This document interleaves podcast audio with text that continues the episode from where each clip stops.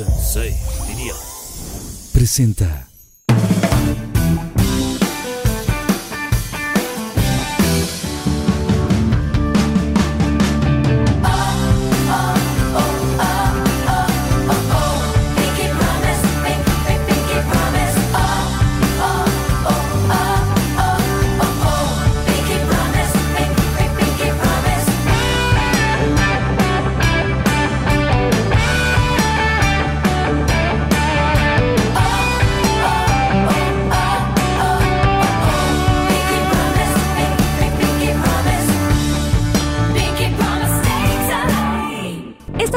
Acompañan dos íconos de la televisión mexicana.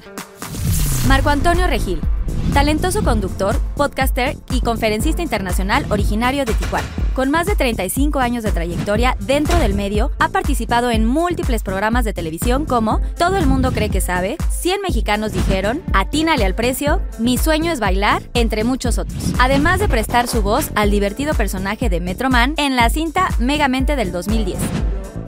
Carlos Espejel, reconocido comediante y actor mexicano, mejor conocido por sus divertidos e inolvidables personajes como Chiqui Drácula y Carlinflas. Ha participado en innumerables series y telenovelas como Quinceañera, Morir para Vivir y Vivo por Elena, además de formar parte del elenco de los populares programas de comedia Cero en Conducta y Humor es Los Comediantes junto a Jorge Ortiz de Pinedo. Dentro del mundo del doblaje, Carlos le ha dado voz a Sid, el perezoso de la era de hielo, y a Willy en las divertidas películas de Huevo Cartoon.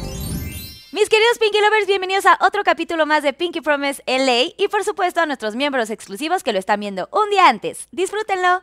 ¡Trin! Pinky Lovers, bienvenidos a otro capítulo más de Pinky Promise LA y el día de hoy estoy muy contenta porque de verdad moría de ganas que vinieran estos invitadazos que nos, hacen, nos han hecho reír muchos años de la, de la vida, hemos visto sus programas y todo lo que ha sucedido a lo largo de sus carreras y me encanta tener el día de hoy aquí a Marco Antonio Rigil y Carlos Espejel. ¡Un aplauso! La ola, la ola, la ola. La ola, la ola.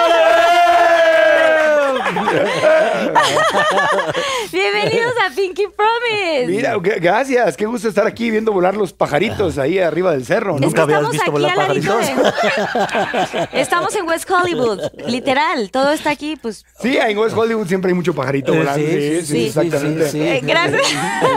Pajarerío ahí. Pajarerío, Es ¿verdad? conocido por los pájaros, West Hollywood. sí. Tú vives aquí a dos cuadras, ¿no? Eh, yo vivo en más hacia el mar, hacia eh, Malibu. Santa No, Santa Mónica. Mónica, ok. Santa Mónica. Precioso Santa Mónica. Sí, es, es muy- es muy lindo Santa Mónica. El tráfico también es muy lindo. Este, todo es muy lindo Santa Mónica. Todo es muy lindo, sí. Sí, Al rato sí. va a ver si nos damos una vueltita por allá. Sí.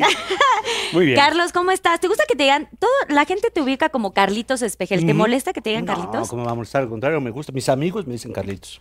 Sí. Y el público también. Los chiqui le decimos también a Chiqui también, Chiqui, sí. Chiqui. Oh, ya Ay, es devuélveme el dinero también ya es. Ya. Oye, ¿cuándo me devuelves lo que ya te presté? No es también como, no, Carlitos me gusta mucho, la verdad es que, no, ¿cómo me va a molestar? Al contrario, me, me parece un- una onda con cariño, ¿no?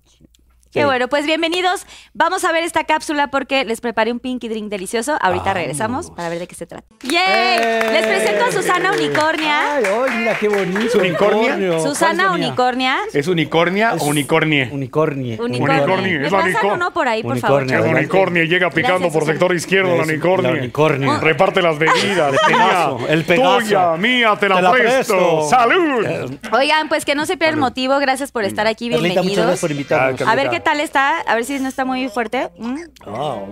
¿Está fuerte son? Tiene buena mano la Sí, sí, sí. unicornia. Sí, ¿verdad? Le- Tiene, le tiene buen cuerno el- la unicornia.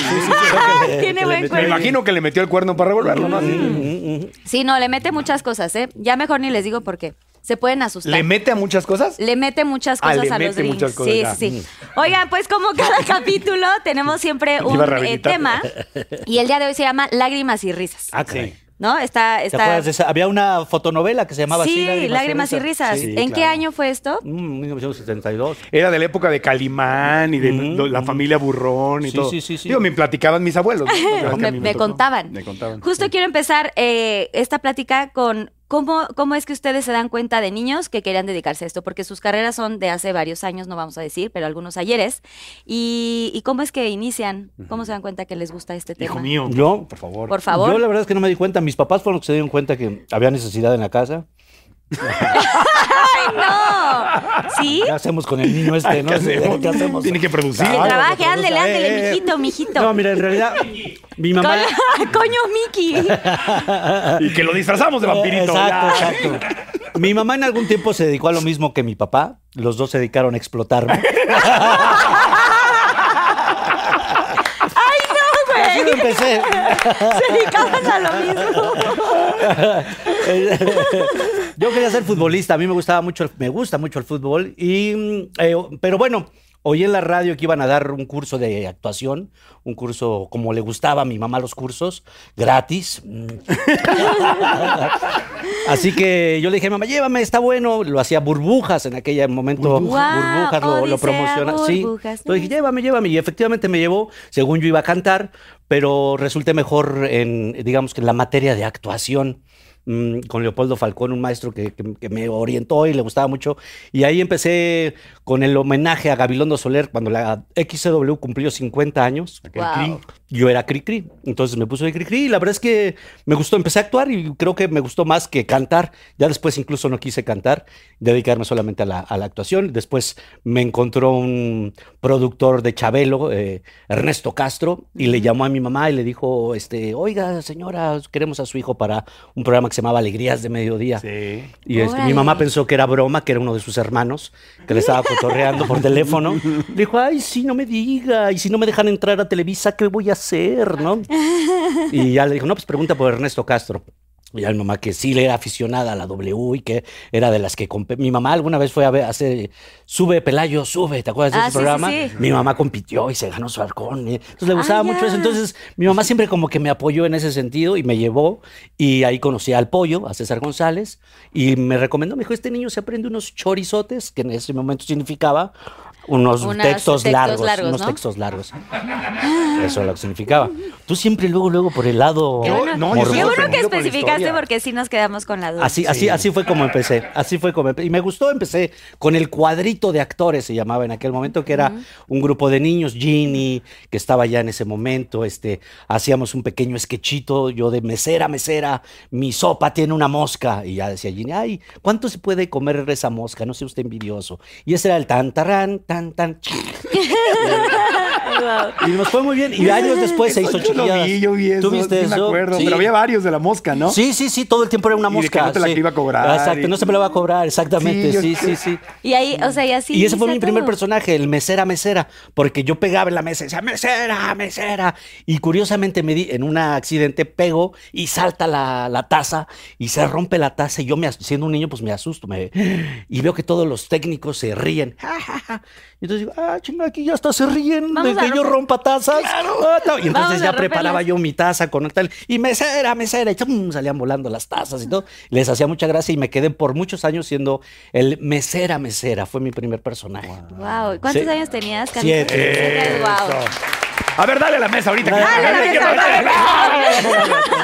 Dale, Uni- Unicornio, unicornio. unicornio, unicornio. Ahí viene la pobre. Ay, mira, la pobre mesera. Toda estresada el unicornio. Toda estresada, sí. ¿Y tú, Marco? No, Marco pues ya esa historia no la puedo matar. Vamos a la siguiente pregunta. No, mi, mi historia no, no fue chistosa. Mi historia. Lo que pasa es que yo, eh, yo, mi mamá era divorciada, éramos tres hijos, yo era el más chiquito, y a mí me dolía mucho ver a mi mamá trabajando, porque pues, trabajaba de sol a sol en el México de 1970, 73. Y entonces, eh, Cri Cri, había una canción que se llamaba Los Tres Cochinitos, y yo era el tercer cochinito, según yo. Entonces yo decía a mi mamá que yo iba a crecer y yo le iba a mantener, y ese era mi sueño, era ese, o sea, crecer para mantenerla. Y desde niño yo decía que quería eh, quería ser locutor. Mi mamá era conferencista, era entrenadora de ventas. Mi abuelo fue de los pioneros de la radio en México, ingeniero. Entonces, había una, una estación de radio en la casa donde crecí.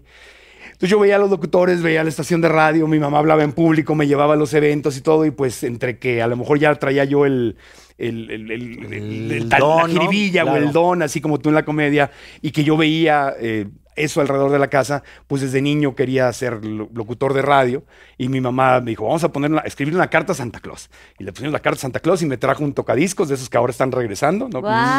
Y una grabadora así de cassettes. Entonces yo hacía mi estación de radio, entonces jugaba, mi mamá me decía, desde chico me decía, mijito, todo el mundo tiene sueños, pero pocos están dispuestos a pagar el precio de alcanzar su sueño. Ya. Entonces me decía, tienes que, pues, no te vas a salir a jugar todo el día. ¿Cuántas horas vas a practicar si quieres ser locutor? Y entonces yo me clavaba y lo hacía, o sea, imagínate, desde los cinco o seis años, yo pasaba horas Wow. y- tratando de, ser locutor. De ser locutor. ¿Tú vivías en Tijuana? En Tijuana. Mm. Primero en Ciudad de México, nací en Tijuana, me trajeron a Ciudad de México y luego me regresé a Tijuana. Y entonces así empecé, y a los, para no hacer largo en cuento, a los 15 años, yo andaba, a los 13, 14 andaba pidiendo oportunidades en estaciones de radio local y pues nadie, nadie me pelaba. Pero a los 15 años estaba yo viviendo en Ciudad Obregón, Sonora, y había una expo ganadera y de pues, Sonora, que es el Valle del Yaqui, producen soya, trigo, algodón y todo. Y una estación de radio, una FM, puso un stand ahí que su- supuestamente estaban buscando a un talento local. No estaban buscando a nadie, una Estaban haciendo promoción de todo, claro. era obvio. Claro. Entonces, me acuerdo que fui, pasé- la primera vez un amigo me inscribió porque yo solía, me gustaba mucho el fútbol, entonces yo imitaba a los narradores, a los cronistas Eh, deportivos. Entonces mis amigos me conocían porque le bajaban el volumen de la tele. Y tú narrabas. ¿Y tú Y yo, narrabas? y yo narraba, exactamente. Ah. Entonces, un amigo me inscribió y me da, yo tenía pánico, me da, y me llamaron a concursar. Fíjate, empecé en un concurso, curiosamente. Me llamaron a concursar la primera vez y me fui corriendo, no pasé, y me volvieron a inscribir, a la tercera ya pasé. Y total que gané ese concurso y gané la final y el premio era iniciar tu carrera en radio, pero pues, era mentira, no había nada. Entonces fui ahí, pensaron que el niño se iba a entretener este, unos días, me dieron este, un premio de ir una- a la playa cuatro días, tres noches. El premio a la playa nunca lo tomé y ya nadie me sacó de la estación de radio. Y así, así Y, oye, niño, ya. Oye, ya y tiene- y me- y- oye, me, niño, me- ¿cuándo me- dijo el a gerente, me dijo, Marco, es que nunca pensamos que nos fuéramos a encontrar a alguien que, que se tomara esto en serio. Era una Ah. promoción y todo, y no tenemos nada que ofrecerte. Y me acuerdo que le dije, y, me dijo, no tenemos dinero, el sindicato no va a permitir que salgas al Una aire". vaca que me den o algo, ¿no? algo. No, me dijo, me dijo curiosamente, la única forma en que te podría ayudar es que hables con el sindicato y tener un permiso, porque yo no tenía licencia. En esos tiempos Ya es menor Sí, edad, licencia, ¿no? Para licencia trabajar. locutor. Y entonces fui a hablar con el sindicato y me dieron el permiso. Y este, porque yo creo que le caí bien al, al secretario general, el pollo le decían. Y luego digo, te puedo enseñar a vender. Y si tú vendes tu publicidad, me dijo, te ganas. Yo no te puedo pagar, pero dije, si tú vendes tu publicidad y produces tu programa de radio, te doy el 50% del- Como de, broker. de la ganancia, sí. Ah, como un broker. cool. Y era de 8 de la noche en adelante cuando nadie escuchaba la radio. O sea, ya no había comerciales casi. Y así empecé, vendiendo mi programa de radio y ya, ahí empecé. Cool. Ahí fue- ahí fue Oye, y de hecho también, de hecho Sí. también quería mencionar como de pronto cuando había leído que había, que tú de pronto estabas atrás del el asiento del coche de tu mamá Ah, sí. y ahí venías eh, pues ensayando, repitiendo Sí, agarraba el cinturón de seguridad. Sí. En esos tiempos a los niños nos ponían entre el asiento de la izquierda y la derecha listos para ser proyectados por el parabrisas. Bien, Sí. claro, bien. bien. Cualquier con- frenón, órale, vámonos. colocado y con la nariz yo, Ya, podía- ya, O, o- yo- sí, o a la palanca de velocidades o al parabrisas, cualquiera de los Y me paraba ahí, agarraba el asiento, el cinturón de seguridad y me ponía a. Había radio en AM. Entonces me acuerdo Sí. que Angélica María era la mega estrella, la novia de México. Y Yo estaba enamorado de Angélica María. Ay, sí, Angélica María. sí. todos. Entonces yo me ponía a anunciar canciones y presentaba a Angélica María y, y ¿Cómo- hablaba. y cómo lo hablaba hacías, hablaba. por ejemplo? Pues no me acuerdo. Y aquí está la novia de México, la más hermosa, la más linda, la más bella, la voz aterciopelada. Pues imitaba yo a los locutores. Ay, guau. Oye, era que sí, Radio Variedades, Radio Felicidad, Ah, Radio. Éxitos. Radio Capital, Radio 590, La X- Pantera. XQ. XQ. Pero fíjate, AM te- era mucho más eh, escuchado que el FM en, ese, en esos no tiempos, ¿no? existía el FM. No No existía. No existía. Existió Pero después. curiosamente, mi mamá también, mi mamá era mm, aficionada a la radio, o sea, oía la radio y señora, si usted te sabe tal, y mi mamá chum, hablaba, pero yo me sé la canción es, mi mamá participó en uno de estos concursos de, señora, ¿qué canción es? Tum, turum, tum, tum, tum. No, no sé, otra, tum, turum, tum. ah, chiquitita, dime por qué, efectivamente, guau. lleva usted, y se llevaba sus Se llevaba premios. sí, sí, sí. Yo concursé como radio escucha, llamaba a un programa que se llamaba El Regalo Fácil de Radio Felicidad en la Ciudad de México, de Grupo Asir. Y entonces creo que todavía existe el, el programa en AM. Y entonces te ganabas discos. Entonces me ganaba mis discos y iba allá a las lomas de Chapultepec a recibir mis discos. Ay, sí. Era, Era, era, era concursante. otra ¡Qué época. lindo! Eh, Pelayo tenía un, un concurso horrible, pero El que palo encebado. El palo encebado. Sí. Yo lo vi, es el palo, era un palo Sube, encebado Pelayo, con sube. unas galletas y unos tenis. Y entonces eh, tenías que subir el- por el palo encebado para ganarte unas galletas o unos tenis. Qué. Oye, qué Sí. diversión. O sea, entonces sí les gustaba concursar y estar ahí como metido en el ajo, como se diría. O sea, si ustedes querían desde el, desde el principio circunstancialmente estar en el medio. Yo no. Yo quería ser futbolista. Por eso tú querías ser futbolista, pero ya que estabas ahí, que dijiste, ay, pues esto me está gustando. o sea, dijiste, que- me quiero dedicar a esto. No, no, realmente yo quería de verdad ser futbolista. Cuando vi el, el anuncio este por la XW y que mi mamá estaba oyendo la W, le dije, mamá, oye, quiero ir ahí. Quería conocer a los de burbujas, luego vi que era un curso y luego vi, yo iba a cantar. Y la maestra de canto, la verdad es que me hizo el fuchi un poquito, como, hey, sí cantas, pero hazte tantito para allá, deja que pasen los que sí cantan. Ay, y no. este, y el de actuación, no, el maestro de actuación le dijo a mi mamá, de hecho, este, hizo una junta al final, ¿quién es la mamá de Carlitos? Y mi mamá dice, "Mm, yo, ¿qué hizo el niño? Y dijo, no, tiene usted un actor en potencia, señora. Y entonces, cuando hizo el homenaje a Gabilondo Soler con la W cumplió 50 años, me dijo, tú vas a hacer a, a, a Cricri y tú llevas el ritmo y tú vas pasando tus compañeros, porque además lo tuvo que montar en dos semanas. Entonces como que me dijo, tú lo haces y tal. Y me fue muy bien, luego hice Caperucita Roja, yo era el lobo, y me acuerdo... ¿Por qué eras el lobo? ¿Por qué era el lobo? ¿Por qué te Porque tocó el lobo? Caperucita no le que Porque Caperucita me quedaba muy chico el vestido. La capita.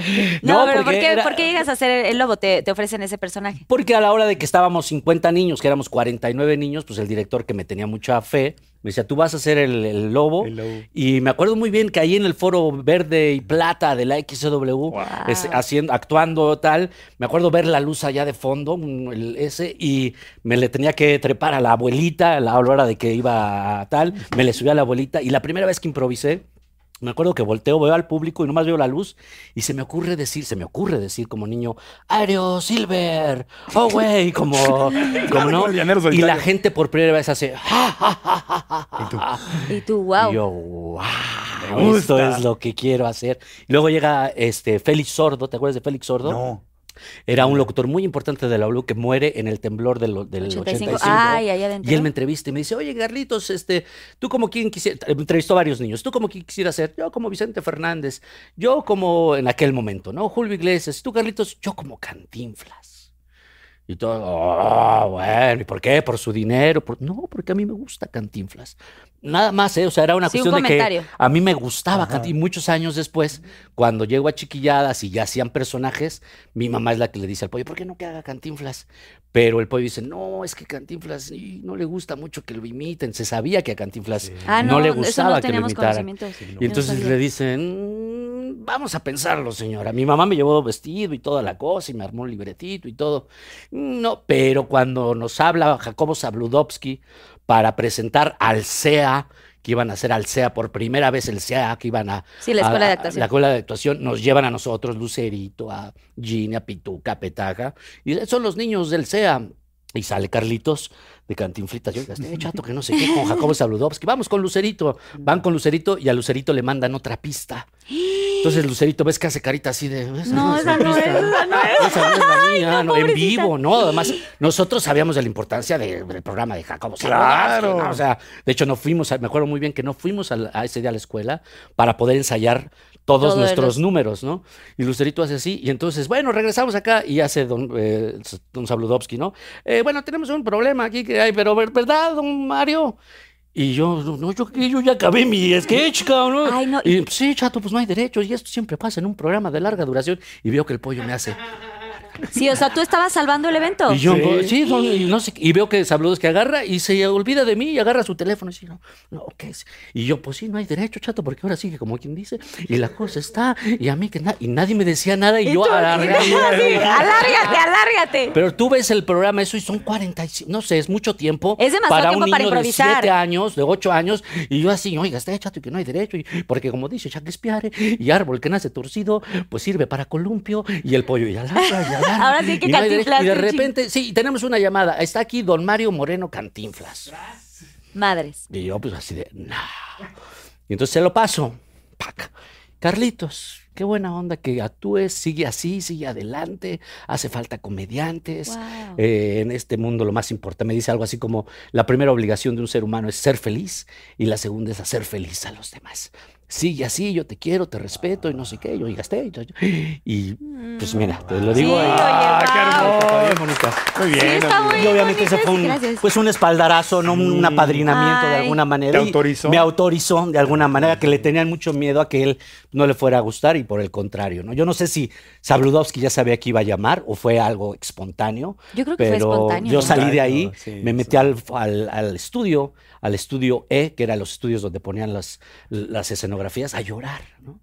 Ay, es que sí, wow. Y después lo conocí y ya. Ah, o sea, sí tuviste oportunidad de conocerlo y todo. Sí, sí, wow, sí. qué increíble. Sí, sí, fue un, fue el momento realmente donde mi carrera como que, pum, de ahí, pues todo el mundo lo vio, ¿no? Claro. Sí. Ay, quiero llorar. Sí, Está muy sí. bonito. Sí, sí, sí. Qué hermoso. bonita historia, oye. Marco Antonio, ¿y cuándo, cre- cuándo te diste cuenta eh, si me, me está gustando esta... No, esta- lo mío era al situación? revés. yo no- como yo quería hacer esto, entonces, y, y mi motivación, eran dos motivaciones juntas. Una, ¿Tu que, que me gustaba hacer esto, pero la otra que yo quería sacar adelante a mi mamá. Entonces, yo a los 15 años, por, por fin en la radio empecé a trabajar, a los 18 ya, la- ya tuvo un accidente, quedó con una discapacidad, donde ya no, no caminó por más de un año. Y ahí yo ya la saqué de trabajar y ya no regresó a trabajar. Y ese era mi, mi orgullo, ¿no? 18 años y yo ya manteniendo a mi mamá y todo el rollo. Ay. Y de ahí pasé de Ciudad Obregón a Tijuana, de Tijuana a... Me, me- llegó un punto en Tijuana donde ya era, era como yo la estrellita local, ¿no? Entonces, pero me pagaban pésimo, entonces yo sabía que con eso no podía. Entonces llegó un punto en que dije, me, me la tengo que ir a jugar a la, a la Ciudad A de. México. Y me fui a la Ciudad de México. Y cuando llegué, pues empecé a, a ir a pedir trabajo a todas las estaciones de radio, este, en, en Televisa, y como venía yo de Televisa a Tijuana, tenía un gafete que tenía el logotipo, Eh, Podías entonces pero no había código de barras ni nada. Entonces ellos veían el logotipo, Pasabas. que no decía Canal 12, des- tenía el logotipo de Televisa. Entonces lo, y lo veían y me dejaban pasar. Sí, porque antes era, o sea, no había ni filtros, ni No había nada. cosas, ¿no? Exacto. Entonces yo entraba ahí y andaba yo pidiendo trabajo y nadie, nadie, nadie, ni, te ni me volteaban a ver a los ojos la secretaria. Sí, sí, sí, nosotros hablamos de House, ya sabes, llegas con tu... Mm. Qué con fuerte, tus- ¿no? Sí, muy fuerte y todo. Me acuerdo, me acuerdo una vez una, una anécdota porque estaban aquí en México unos ejecutivos este, que venían de Televisa Tijuana y me dijeron, te vamos a presentar a Luis de Llano porque él, él hace todos los musicales y las cosas Luis jóvenes. de Llano era Luis de- sí, Luis de Llano. Entonces digo, sí. él seguramente te pone una oportunidad y me invitan a comer con él. O sea, ellos, ellos tenían una junta para comer y yo estaba nerviosísimo. Y me acuerdo que me olvida, me sirvieron un consomé y una agua de Jamaica. Y estaba yo tan nervioso que agarro el, el, el- el endulzante para el agua de Jamaica y se le eché al consomé. ¡Ay, no! Le Pensando que era sal. En Tijuana sí Pensando que era sal. ¿no? O sea, No, no estaba yo pensando, estaba yo muriéndome de los nervios. Tenía enfrente a Luis de Llano, Sí, me explico no, es que sentado. es y él, él como, él súper buena onda. y Con su todo. pantalón hasta acá. Estaba- estaba sentadito. Sí, usaba su pantalón hasta acá. Ay, como nerviosito, sí. y tú, tú vienes de Tijuana. Entonces le eché y me acuerdo que probé el consomé y me di cuenta de lo que había hecho y dije, "N- me lo, tragué, me lo- comer. me lo tragué todo así. No hay opción. Entonces, este, me dijo él, no, no, sí, llámame, no sé qué tanto la oficina, lo, lo platicamos todo.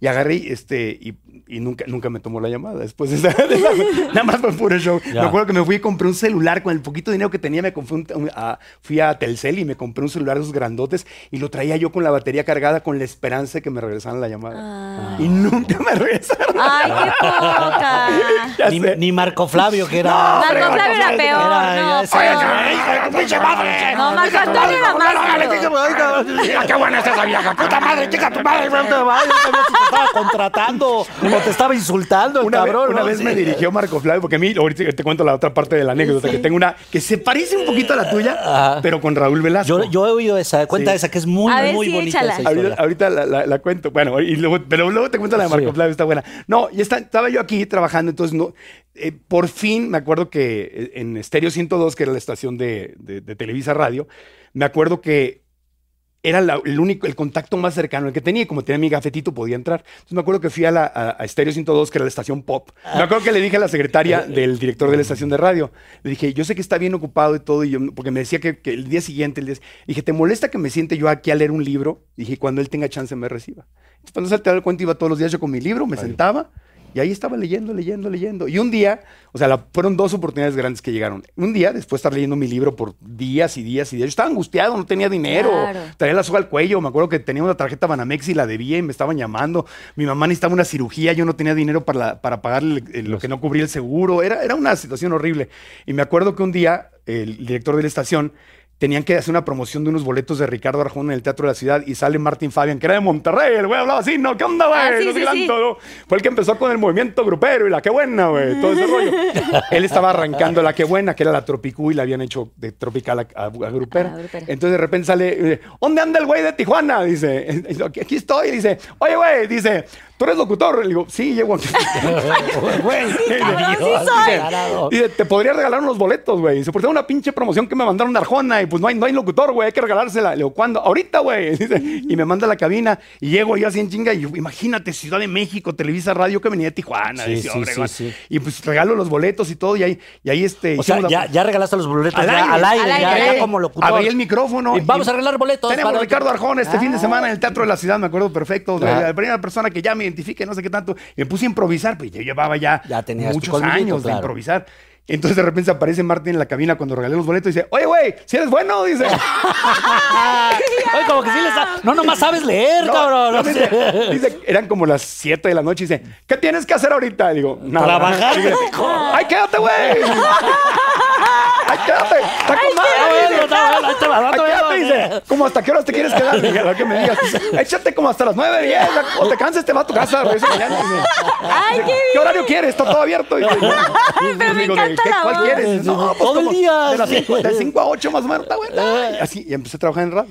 Y entonces, trabajando así en radio, este, llegó un, un evento que se llamaba el Intercolegial de Baile. Que era Mm, ah, claro, historia de antes, Raúl. antes de que fuera famoso el Claro, Intercolegial de Baile. claro, claro. No lo transmitía nadie. Entonces un día estaba yo ahí en, en Cablevisión y me llama Pepe Bastón, que había sido En Tijuana. en Tijuana era ejecutivo. conocido, claro. Y, este, y Emilio Escarga, hijo, que, bueno, ya el único que, que está ahorita, porque eran los tiempos donde el papá era el... El papá era el mero sí, mero, él ¿no? no El tenía tigre, ni- el tigre. Sí, ellos estaban en Cablevisión y, Y los mandaron a Tijuana, ¿no? nos A- habían mandado a Tijuana, yo había trabajado allá con ellos, allá me habían conocido localmente, etcétera, etcétera. Entonces un día iba yo, andaba por Cablevisión que queriendo hacer un piloto, andaba Adal Ramones queriendo hacer un piloto, yo estaba queriendo ser un piloto, Sí. ahí andábamos todos. Porque cable como que se abrió como una Cable. nueva oportunidad. Como que para era lo más novedoso, sí. Sí, era, eh, aceptaban pilotos y entonces ahí estaba Shanik Berman y nos entrevistaba y todo. No pagaban, pero. Nada, nada, pero pues era la oportunidad de empezar. Y entonces me agarré, me llaman y me dicen, oye, mira, te presento a Ricardo Cortina, que es el director de un evento que se llama el Intercolegial de Baile. Y se tiene, dice, hoy tienen una, una eliminatoria, dice el locutor, el que les iba a conducir el evento. Era en una discoteca chiquita que se llama El Quetzal, que estaba ahí en Reforma. Ah, ya sé cuál, Sí, o sea, chiquita. Y dice, tienen, dice, se les, se les enfermó el locutor y no puede. Dice, ¿puedes conducir? Dice, tiene 500 pesos. Digo, claro que sí. Eran 200, No, ¿sabes? güey, Los- 500 en la radio me pagaban 2000 al mes, güey. Ya. Entonces 500 pesos en un Era- día. En una noche estaba de menos. el Sí. 25% de mis sueldos. No, y dije, claro que sí. Entonces ya fui a conducir. El evento era un desastre, desastre. Mesero se cruzaba, la música no servía. Pero yo venía de Tijuana y de Ciudad Obregón. Entonces para mí el desastre era lo normal.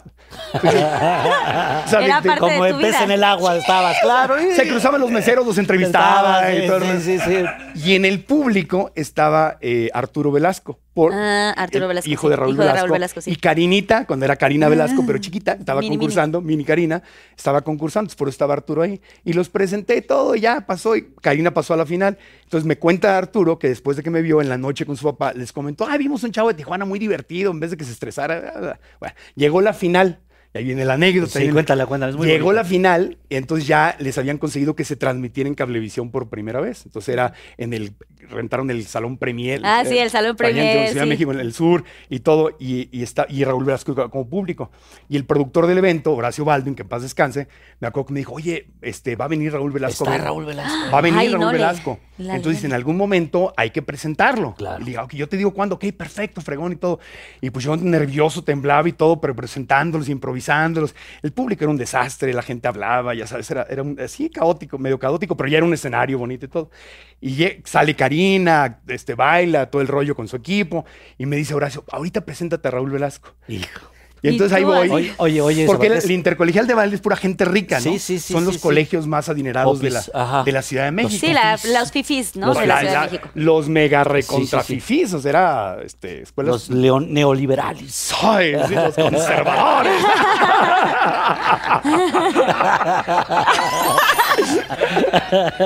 Sí. Entonces, agarro y sacaba un número. y digo, "Oh, antes de presentar al siguiente, al siguiente número musical. ¿Quién cree que está ahí? Quiero decirles que con nosotros se encuentra el público una personalidad muy reconocida, un gran productor. Y empiezo a decir. Oye, esta, oye esta historia. Y Dorley, la esposa de Raúl, y Raúl, que estaban en la primera, en la, había como butacas, estaban como en la tercera fila, así como una, una, una muy, un buen asiento. Me, me hace- me empiezan a hacer así. No, no, no, no, no, no, no, no. Pero a mí me había dicho el productor, Y yo tenía... Preséntalo, es yo don tenía Raúl. 23 años, o sea... Tú de- seguiste Yo venía de Tijuana, o sea, yo estaba ya de por sí completamente fuera del agua y en Ciudad de México y apantallado. Obvio, no tenía el colmillo ni el callo para... Me dice que no y yo me seguí, ¿no? Y le digo, y se encuentra con nosotros un productor de- reconocido a nivel internacional. Pues yo veía que Raúl Velasco, donde lo presentaban, separaban los estadios y lo recibían con cinco minutos de aplauso. Raúl Velasco. Sí. Queda con ustedes Siempre Raúl Velasco. Sí, sí, y entraba sí. y agradecía Sí, sí, y le tiraban gente- le daban las llaves de la ciudad. Entonces yo dije, lo voy a presentar, se van a parar todos en una mega ovación y yo voy a quedar súper bien con don Raúl, ¿no? Que a lo mejor este sí me da chamba porque es el que le estaba Es el ayudando. mero mero. Rebeca de Alba, Alicia Echeverría, este, César Gloria- Costa, Gloria Gloria, Calzada. Calzada. Gloria Calzada, Él era el, que, el Midas de los conductores de televisión. Digo, está don, está don Raúl Velasco. Y don Raúl así. Y todo el, bueno, el 80% del teatro, ¡bú! Y empiezan, fuera Televisa, fuera Televisa, ¡bú! Y, no sé, y me hace él así como que, te dije, Te lo ¿no? dije, cabrón. Y me quedé petrificado. Hasta este momento en toda mi carrera nunca he vuelto a tener un momento en que me quedo frío y no sé qué decir. Nunca me ha pasado. No me ha vuelto a pasar, pero que no me vuelva a No, pasar no, nunca. toquemos madera. sí. Y me acuerdo que me hacen así. ¿Niconodín? Ah. Eso es otra anécdota. es verdad. Una de las únicas dos veces que me... A ver, cuenta, Es otra- cuéntala, ahorita te también cuento. la Esa es cuenta. otra. Esa Entonces agarré, y entonces me acuerdo que dijo, vengo como papá. No lo oí, le leí los labios, ¿no? Y me acuerdo que repetí, viene como papá. Ah, ¿te dijo eso? Vengo como Vengo papá. como papá, o sea, yo no vengo a que me... pre- Y entonces yo dije, este, viene como papá y, y- y algunos que no habían abuchado, los más educados, la verdad, pues ya dijeron, ya, ya, ya, y aplaudieron y todo. Y entonces se levanta don Raúl y se sale de la sala y dije, ya valió. O sea, mi mi escenario, recién llegado de Tijuana, Sí, no. nadie me daba chamba, estaba yo muriéndome de hambre, o sea, no veía yo con tarjetas de crédito endeudado, o sea, estaba en, en mi, era mi infierno. Don Raúl Velasco era como la única oportunidad, yo no conocía a nadie, o sea... Me salgo Todo voy- mal, voy así, para tú ya atrás, hundido. deprimido y dije, ¿qué hice, carajo? Porque aparte yo no entendía que había hecho mal. ¿Qué hice? ¿Qué hice? Y estoy así mientras estaba, creo que presenté otro grupo y estaba el grupo ahí, o estaba un corte comercial, un corte, algo, y sale el floor manager así por un lado y me dice, hey, este Regil, me dice, y le digo, ¿qué onda? Ven. Le digo, ¿qué pasó? Me van a, me van a cajotear, Cagotear. aquí. Y dice, te está buscando don, don Raúl Velasco. Y dije, puta. Uh, con sus guaruras. Y tú así de... Son nomás cinco, Que te subas a una suburba negra que guacanes que trae. Ay, que te ven a Y por tres atrás. tehuacanes que trae ahí. Unos, unos toques ahí que trae. Tú querías meter tu cabeza como avestruz, así. No, yo estaba, estaba entre- confundido, triste, con miedo. Dije, mi carrera ya valió, ¿para qué me voy a tener que regresar a Tijuana? No sé qué. Salgo y está él así en- entre la entrepierna del escenario. Y lo veo y le digo, don Raúl, perdón, perdón. No, no. Y dice, no, no, no, no, no. Dice, no vengo a, dice, no vengo a regañarte. Dice, no vengo a regañarte. Te hace sentir de la chingada. Le digo, "Put, claro que sí, me siento de la chingada. Dice, "¿Qui- mira, es que me conmuevo mucho cuando la cuento porque... Ay, O sea, me agarró y me dijo, vengo, no vengo a regañarte, me dijo. Vengo a decirte que estés tranquilo, cometiste un error. ¿De dónde eres? Y porque tienes acento. Le dije, de Tijuana. Dice, dice, ¿cuánto llevas aquí? Le digo, pues como tres meses. Este, dice, nunca habías conducido un evento con esta gente. Le digo, no, dice, no este, este no es mi público. Este es el público más grosero de México. claro, claro. Y a ellos les vale madre Televisa y todo. Yo vengo con papá a ver a mi hija. Por eso te decía que no me presentaras. Perdón, señor, no entendía. Pues yo como luego veo que le aplauden en la tele. Dice, ya sé, ya sé, estás muy verde. Dice, pero quiero que sepas, no vengo a regañarte. Quiero decirte que eres muy bueno. Ay, Quiero que sepas, y quiero que sepas que no solo no estoy enojado contigo, sino que te voy a ayudar. Me dijo, Ay, te ya. prometo que te voy a dar una oportunidad cuando, en cuanto yo pueda. Y me dio un abrazo como si me conociera, como si fuera Qué mi papá. padre. Y en ese momento que yo sentía que el mundo se me venía encima y que no había dinero, estaba yo todo angustiado, ese abrazo y ese momento. Fue todo. Fue confortante. Y lloré ahí con él y todo. Ay, y me la no. cumplió. Viene el Te quiero festival. abrazar. Me conmovió muchísimo. Ay, qué es que es me la cumplió fuerte. unos meses Qué después. linda anécdota, ¿no? Es linda. Sí, caray. Pero aparte cumplió la palabra. Unos Sí te meses. habló, de- él sí te habló. No, vienen unos meses después el Festival Acapulco 93, gracias, qué lindo. El Festival Acapulco 93, yo iba, radio- eh, eh, Stereo 102 de Televisa Radio era la estación oficial del festival y me mandaron a mí, porque yo era el único locutor que tenía la estación de radio, no porque fuera el mejor, sino porque era el único, y me mandaron a cubrir oficialmente el festival. Y me, me lo encuentro ahí, me ve, me reconoce, me dice, claro, tú eres el del, claro. que Eres el pendejo de la vez pasada. Dice, digo, ¿se acuerda de mí, señor? Y yo, pues, ¿cómo olvidarte? Me dice. Y entonces me dice, ve a la oficina a que te den una acreditación para que vengas a la- a la- al concierto estelar y que pases detrás de cámaras a hacer entrevistas. Bueno, andaba yo haciendo entrevistas en Ah, los camerinos donde ya. no entraba nadie. Nadie. Que si Enrique Iglesias, que los Wow. enanos verdes, Sí. Magneto, todos ellos, ¿no? Y Rebeca de Alba estaba conduciendo. Entonces, en el creo que fue el cuarto o quinto día, Rebeca estaba trabaje y trabaje y trabaje desde la mañana hasta la noche. Afónica. Presenta a Luis Miguel y ya estaba fónica, ya no podía hablar. Y el día siguiente venía el especial. O sea, ¿cómo, cómo digo, si crees en Dios Dios, o en el acomoda universo, todo, sí. todo se acomoda. Venía el especial de Magneto Timbiriche, que era la noche juvenil. Ah, noche juvenil. Y Rebeca se, se queda afónica. Entonces, el día del especial, después de lo de Luis Miguel, me mandan a llamar de la oficina de siempre en domingo. Llego después de mi programa de radio, don Raúl ya se había ido y me dice Arturo Velasco, dice, oye, ya se fue mi papá, pero te tengo una noticia. Le digo, ¿qué? Dice, no, pues viste que Rebeca estaba súper enferma anoche y no, pues, no podía hablar. Sí, dice, bueno, pues mi papá lo normal que hace es conducir él. Dice, pero pues hoy es el especial de Magneto Timbiriche y él te prometió algo. Ay, Pues Vas. hoy, hoy debutas. Vas. Y era en vivo en Univisión, Televisa. Radio Wow. Estelar y todo el rollo. Y ahí fue, ahí fue el principio. ahí ahí- fue tu debut. Entonces, me Ay, la wow. cumplió, Qué la cumplió, o sea, cumplió la. Fue así. La- sí, qué padre. Sí. a mí me pasó con Raúl que yo lo imitaba. Y también lo Ah, mismo. sí, es cierto. También lo mismo. Ay, no, lo- porque bueno, como lo imitabas, pues porque siempre se le caían las, se le caían las tarjetas. Buenas tardes, no sé qué, no sé qué. Y siempre era como un poquito torpe, por decirlo de alguna manera, ¿no? Y se le caían los lentes. Y entonces era como, pues a ver si no le cae gordo que lo imites de esa manera. Porque uno como imitador, pues lo que busca son los, las cosas, los gimmies que Sí, te pueden la dar. caricatura. La caricatura, Sí. ¿no? Y no, por el contrario, me invitó a siempre en domingo. Y entonces él entraba en una cámara de- del tiempo y se hacía más pequeño y salía yo. Me acuerdo, Me acuerdo que le hablaba a mi mamá de, señora, voy a ir vestida de blanco. Que él iba a ir vestido de blanco, con todo blanco y una camisa, con camisa azul y cuello blanco. Y mi mamá así de, "No, una camisa de cuello, para un niño, pues no había, de mi tamaño menos. Y bueno, ya la conseguimos, zapatos blancos, e hicimos este numerito. Y luego me invitó a Miami, a hacer siempre en domingo en Miami, que era Claro. el superestelar, ¿no? Y no, para nada, siempre fue como muy, muy buena onda con, conmigo. Y luego su hijo tuvo, Arturo, Arturo. tenía una empresa de, de- de producción Sí. en donde me contrató junto con Laureano Brizuela. Fuimos a Puerto Vallarta, regresamos de Puerto Vallarta, Laureano Brizuela y yo, y llegando, los policías federales agarrando a Laureano Brizuela ahí. Ahí. No. Y el manager de Laureano Brizuela, ¿cómo crees que se llamaba? Carlos Espejel. ¿Qué? No manches. El manager de Laureano, que es un representante, Carlos Francisco Espejel. Claro, no es que espeje. Y no entonces sé si lo ubicas. pensaban Entonces, que eras tú. Jacobo Saludos en la noche. Y esta noche agarraron a Laureano Brizuela con Carlos Espejel. No. y yo venía con Wow. él y mi papá se puso histérico Wow. porque no viajaba, pero bueno, era, era al, al manager en ese momento de Laureano ¿Y Brizuela. te llevaron junto No, no, no, lo agarraron a él. Pero y, nada más la nota ya nada todo el mundo decía nota, Carlitos todo, mu- Sí, Espejel. todo el mundo pensó que. Y yo vi cómo ahí lo estaban esperando los policías para llevárselo en aquel Estuvo en momento. el bote, estuvo en que estuvo, que estuvo en Sí, el él bote. estuvo. ¿Por, ¿por qué estuvo? Por, de impuestos, ¿no? impuestos, Pero no era, había un, fue un rollo ahí de que si el contador y no sé qué tanto, en fin. Pero fue el primer, fue la primera estrella que, metieron al. al- que el gobierno agarró como ejemplo para decir, si este no paga impuestos, supuestamente esa era la acusación. Sí. Entonces imagínate todos los demás. y Todos después demás. a Lupita D'Alessio. Y así así se se fueron, se dejaron la- sí. hilo de media. Y yo, no, yo sí pago, eh, yo sí pago. Yo Sí, sí, pago todos impuestos. pagamos aquí. Sí. Oye, Sí. cuente, falta la En anécdota. California, pero En California, pero pagamos. Porque aquí es otra historia, pero aquí también se El paga. tax, digamos. Don't mess with the Oye, dime el una cosa, el, el- la anécdota de Marco. Flavio y la que dijeron, otra anécdota que tenían de Odín. De- No, y tú te- vamos a ver Marco Flavio.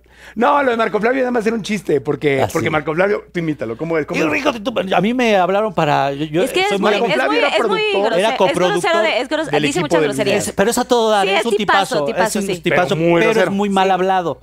Entonces, cuando a mí me contrató para una novela que era este, Buscando el Paraíso, que dirigía Benjamín Can, este, no, pues ve con Marco Flavio para, ¿qué pasa, hijo de tu pinche madre, culero? ¿Me vas a contratar o me vas a regañar? ga?" Así Sí, era. cuando pero estás así niño no era, yo, no, yo venía de realmente de, pues de Televisa Chapultepec y como de otras formas, y luego ya entendí que así era, Así era él. simplemente, Así ¿no? era él, así sí. era el, No, a el mí lo- Marco Flavio. A mí lo que pasó es que cuando don Raúl Velasco, yo en el 97, es el año, yo acababa de empezar a atinar al precio, que es cuando por fin, fíjate, del 93 al 97, todavía me tardé haciendo especiales y nuestra belleza y todo, pero no tenía un programa propio. Mm. 97 es cuando lanzan Atinar al precio y me dan por fin mi programa de televisión y se hizo famoso lo de un auto, un auto. Entonces, llevaba meses de lanzado Atinar al precio cuando Raúl Velasco anuncia su retiro y el final de Siempre en Domingo. O sea, una leyenda después de tantos años, porque él tenía un problema en el hígado, ¿verdad? Si No si- sé. era- estoy casi Algo seguro- así tenía algo. si sí. no, era el, era el hígado. Tenía un problema de hígado y necesitaba un trasplante de hígado. Estaba ya muy enfermo.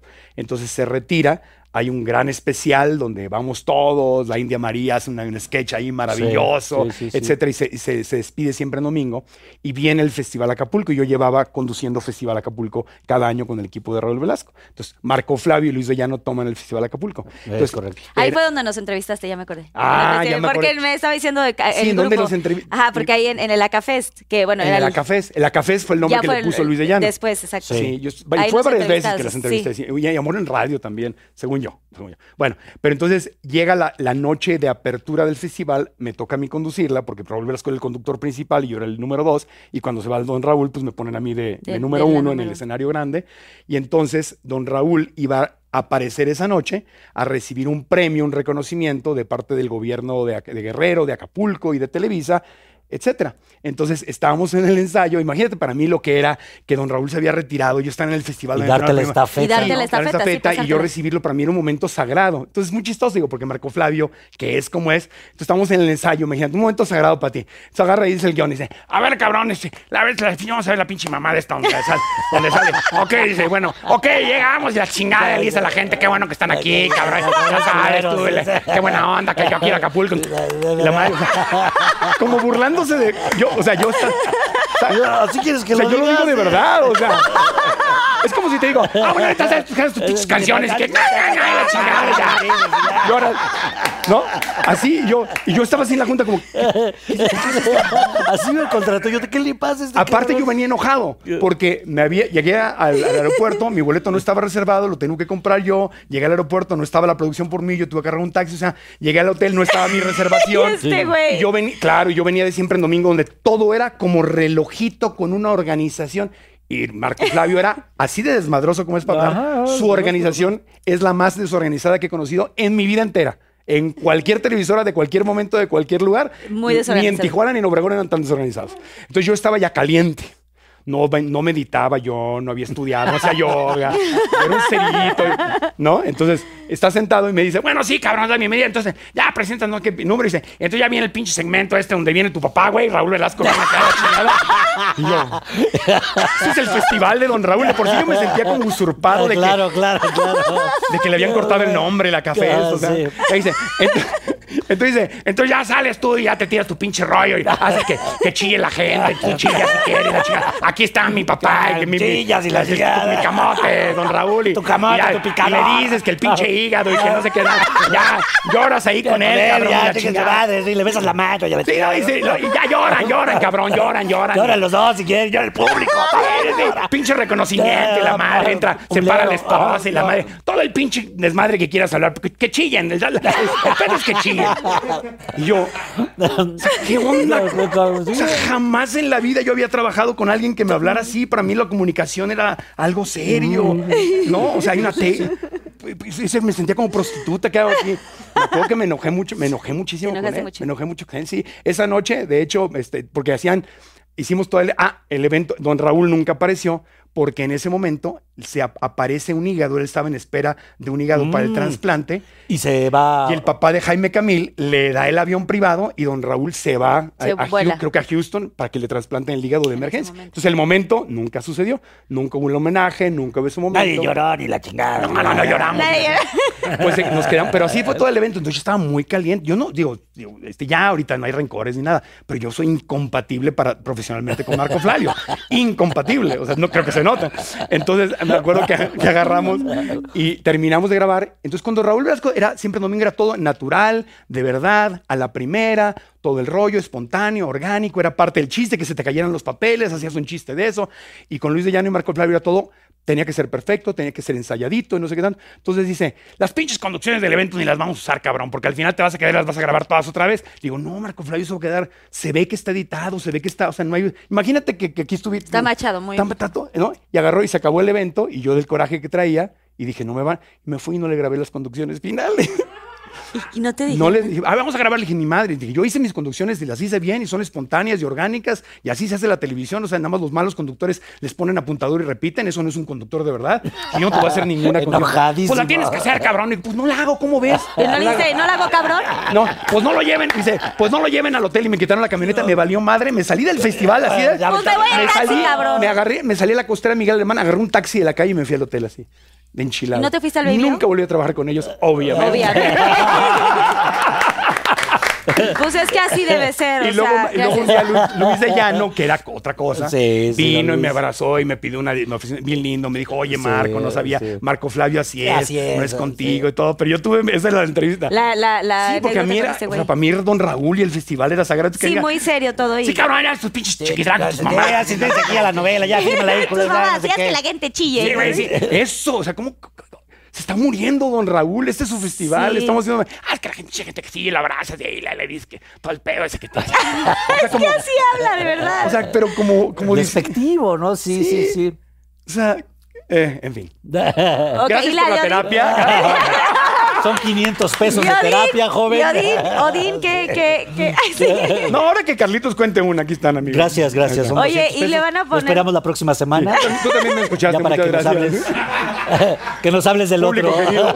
Unicornio, unicornio, ven, ven, unicornio. Unicornio Gracias, también. gracias por Oye, pero estamos en. Hollywood, me Pero das, aquí, me das pero moneda aquí es en nacional. dólares. Es que estamos vengo, en no, LA. es que estuve en México y no he cambiado. ¿Qué tienes contra tu Porque moneda? estos 100 Ah, no, nada, quiero no, que pero sean no seas 100 malinchista. Estamos en dólares. Hollywood. Sí. Quiero que sean 100, pero dólares. Son 100 dolaritos. 100 oye. dólares. Imagínate que son dólares. Ahora ya, antes de los Pinky Shots, cuenten la de Odín. La Ok. anécdota. Yo le empiné, yo me siento. ¿O algo No, de yo- chiquilladas? ¿Alguna? Una chiquilla, cuéntame. ¿Tú con, con quién andabas? ¿Pituco o Petaca? Lucerito. ¿A Lucerito? Ah, Lucerito. ¿Sí andabas con le- ella? ¿Anduviste? Claro. ¿Le diste unos besos? Sí. Amigo. Ah, Felicidades. Fuimos novios un tiempo. ¿Sí? Pero eran novios de, de, de Mintis, ¿no? No es ¿De quién? no. Eran de ¿No? Mintis. Ah. ¿Cómo crees? Lucerito era como 20 centímetros. Pero Chiquidrácula volaba. Ah, Ay, eso sí. sí, eso sí. Ay, no, yo pensé algo horrible. ¿Qué? ¿Qué pensaste? Nada, nada. Cuéntanos nada. y yo te cuento. No, no, no, es que no. No, olvídenlo, olvídenlo, porque no. Mi mente se echa a volar. A ver, bueno, entonces, ¿Lucerito qué? No, Qué nada. huele, qué huele, qué No, huele. algo de Chiqui Drácula, pero ya no Sí, importa. cuéntanos las anécdotas de Chiquidrácula. O de Carlita, algo, ¿qué pasaba? ¿Así cómo era ahí detrás? O de sea, aunque fuera más alta, Sí. No es cierto, no, yo no ando, no es cierto. o sea, no, yo en realidad. o sea. ¿mentiste o no anduviste con ella? No, yo anduve con Ginny. Bueno, era más- y lo, ahí lo bonito es que en Chapultepec, en Chapultepec había un, un pasillo que entrabas y había, estaban las firmas en oro en el piso. ¿Te tocó esa época? Que entrabas así unos pasillos y había un- unas, unos... ¿Por este, donde estaba la silla del Papa? Porque Eh, la la silla silla del de Papa cuando, estaba hasta el Ah, cuando Juan Pablo sí, II vino y estaba se la sentó. silla. Sí. Antes de eso había unas eh, pequeños eh, sillones de madera y el piso había firmas de Pedro Infante, de Lola Beltrán en Sí, oro sí, y sí, caminabas sí, ahí hasta el final. Ajá. Y mm, ahí, bueno, yo le decía, eso eh, quería yo andar con Ginny y entonces Lucerito sabía, entonces Lucerito nos puso aquí, aquí puso a Carlitos, acá puso a Ginny. Entonces ahora sí, Carlitos, dile lo que le tengas que decir a Ginny. Y yo así, Ah. Amarradora. y sí, amarradora yo. Oye, Ginny, pues que si quieres ser, que si quieres ser mi amiga. ¡Ah! Ay, no. Y entonces Ginny me contestó, pues amigos ya somos. Mm. Mm. Entonces, bueno, pues que si quieres ser mi novia. Sí, sí. Y yo me eché a correr para un lado y ella me eché a correr para el otro. Y Lucerito fue la que fue la... La, El acupido. la Cupido, sí. Qué buena onda. Una, una historia. Pero bueno, realmente Lucerito se salió muy rápido. Lucero se salió, se fue a hacer chispita, Chispita. A, a San Ángel. Y San Ángel lo manejaba don Víctor Hugo O'Farrill. Sí. Y estaba peleado con Humberto Navarro, que era nuestro productor. Entonces los que trabajábamos en Televisa Chapultepec No, podíamos trabajar En con- Televisa San en Ángel. Televisa San Ángel. Eran dos compañías. Qué Era como dos ¿no? compañías, sí, sí, sí. Pues sí, es que era la única televisora, entonces era como si fuera TV Azteca y Televisa. La primera vez que yo fui a, la primera vez que yo fui a San Ángel fue a- a- al programa de Siempre en Domingo. Ajá, sí. sí. Y eran unos foros pues mucho más grandes. Era una el producción mucho más Paco grande. Malgesto, que se llamaba, que luego se Nos- cayó. se cayó el día. terremoto. Nosotros Del terremoto del grabamos el 85. último día eh, del foro del, del foro de- de- del Paco. Paco. Malgesto. A las 2 de la mañana terminamos de grabar chiquilladas. Ay, no inventes. Y Y, tembló al día siguiente. el temblor fue a las 7 Siete de la mañana de- 85. Sí, en 85, sí. en el foro No A. inventes. Pero imagínate, estuvimos en ese foro, todavía pasamos a los foros de, no es cierto, a las oficinas de Sabludovsky, que era muy amigo, era un señor, un tipo muy cariñoso con nosotros, hacía su, hacía su noticiero en un forito, en un estudio enfrente, entonces siempre nos veía y siempre se divertía con nosotros. Pasamos porque fue, cumple- no sé si cumpleaños o aniversario del, del noticiero, le llevamos un pastel. Y estuvimos ahí en esos, en esos estudios, en ese estudio y en las oficinas, que fue lo que se cayó a las 7:19 Sí, de la 7 de la mañana. Se cayó la antena que estaba ahí y se cayó el foro y, y ahí murió mucha gente. Murió Félix Sordo, precisamente. Este señor que me entrevista Ay, en la. XW muere y muere el grande, que era un escenógrafo grandote que muere también ahí y mueren algunos compañeros que acabamos de ver. Se cayó la Pues que mitad estaban de- todos ahí. Se cayó la mitad del sí, edificio de mitad del Televisa edificio. Se cayó la- y además cayó enfrente de una escuela, que la escuela se cayó en el patio la, la, la antena. La Entonces antena. sí fue. Y bueno, yo no me lo podía creer de que estuviera el foro, se, se- ya no volvió a existir ese foro, ¿no? O la vez que pusieron una bomba en el, Ay, en no, el no foro en- sí, en el estudio 6. ¿Una bomba? Una, así un atentado de bomba y ¡puf! parece que explotó y ya no podemos entrar a esos, a esos estudios. Era, era padre estar allí. En- había de todo. había Mucha de todo. adrenalina, mucha adrenalina. adrenalina. Oigan, y antes de seguir con los Pinky Shots, yo les quiero preguntar con todo este rollo de las sonrisas, porque son sonris- son personajes que tienen una sonrisa muy peculiar. O sea, han tenido momentos difíciles, supongo, a lo largo de sus carreras. Y, y les ha tocado en algún momento estar en un lugar donde tengan que sonreír al máximo y dar lo mejor de sí y que le estén pasando mal. Pues, Sí, sí, sí, ¿no? varios momentos. O sea, Yo, por alguno ejemplo, que la tengan muerte de mi puntual. mamá fue Sí. mm, hace dos años y estaba grabando, bueno, un momento difícil fue el veto de Televisa, que ya he hablado mucho de eso, y, pero fue un momento difícil porque, mm, pues porque el veto es algo, como se los dije en ese momento a los ejecutivos, es algo que es injusto y que te estigmatiza, ¿no? Es como te vetaron. ¿Por qué me vetaron? Porque estoy trabajando en Los Ángeles. Yo siempre pensé que el que los actores pudieran trabajar en Televisa y estuviera normalizado que no pudiéramos trabajar en, San- en, en Azteca, pues era como, ¿por qué? Yo veía que en otros países los actores trabajaban en el ABC, y luego se iban a la NB y a la y acá estaba como normalizado, ¿no? Como que, ah, los de Televisa son de Televisa y los de Azteca son los de Azteca. Y esa payasada, pues, ¿por qué, no? Y luego nos, a mí me terminaron vetándome porque trabajaba en Estados Unidos, en Estrella TV. Y yo decía, oye, ¿por qué me vetas? Porque estoy trabajando. O sea, no solo no puedo trabajar en Azteca, ahora no puedo trabajar en Los Ángeles. Y el veto, pues, era eso, una amenaza de si trabajas, ya no trabajas acá, ¿no? Si la bronca no es conmigo, yo soy un empleado, la bronca, la competencia es a nivel televisoras, no a nivel empleados, ¿no? Claro. Finalmente creo que ellos, al final, bueno, hoy día me da la razón de que pues ya los actores terminaron por hacer lo que ahora hacemos los actores, que es casting, ¿no? Que es, vamos, hacemos un casting, si te quedas para un proyecto, punto, te quedas, ¿no? Pero fue un momento difícil porque no solo no podía entrar a la empresa, ya no podía, pues, ver a mis amigos, este, Luis de Llano, Marco Flavio, Ortiz de Pinedo, Reinaldo López, que eran los productores que me daban trabajo, ¿no? Entonces te quedas realmente aislado de todo eso. Fue un momento, fue un momento muy complicado. Y cuando muere mi mamá hace dos años, justamente me hablan de 40 y 20, eh, la- el programa que produce, que El producen con mucho, como con mucho éxito. eh, y me hablan, me dicen, oye, vente al programa. No, yo estoy vetado. Me dicen, ya no existe eso del veto. Ah, caray, pues qué buena onda. Va, sí, claro, con mucho gusto. Entonces, pues, si de eso es lo que yo siempre he dicho que, que no debería de ser. Y justo haciendo el programa, fallece mi mamá. Y en la tarde, bueno, yo sabía que mi mamá ya estaba, estaba mm, en un momento muy complicado, yo estaba grabando y, y pues fue regresar al foro, ¿no? Al estudio en ese momento que estaban haciendo y, y decirle al productor, oye, este, déjame nomás un ratito eh, asimilar lo que está pasando y, y no, no, si quieres vete, Carlitos. De ninguna manera, ¿no? Lo digo, si mi mamá estuviera aquí estaría muy contenta, sobre todo de que hubiera regresado a Televisa, ¿no? Y que estuviera trabajando y, y aquí me quedo, no voy a parar el foro y a los compañeros y toda la producción por, por esto. Me quedo hasta el final y me quedé grabando el programa y fue la vez que regresé, digamos, de Televisa después de 12 años de veto, ¿no?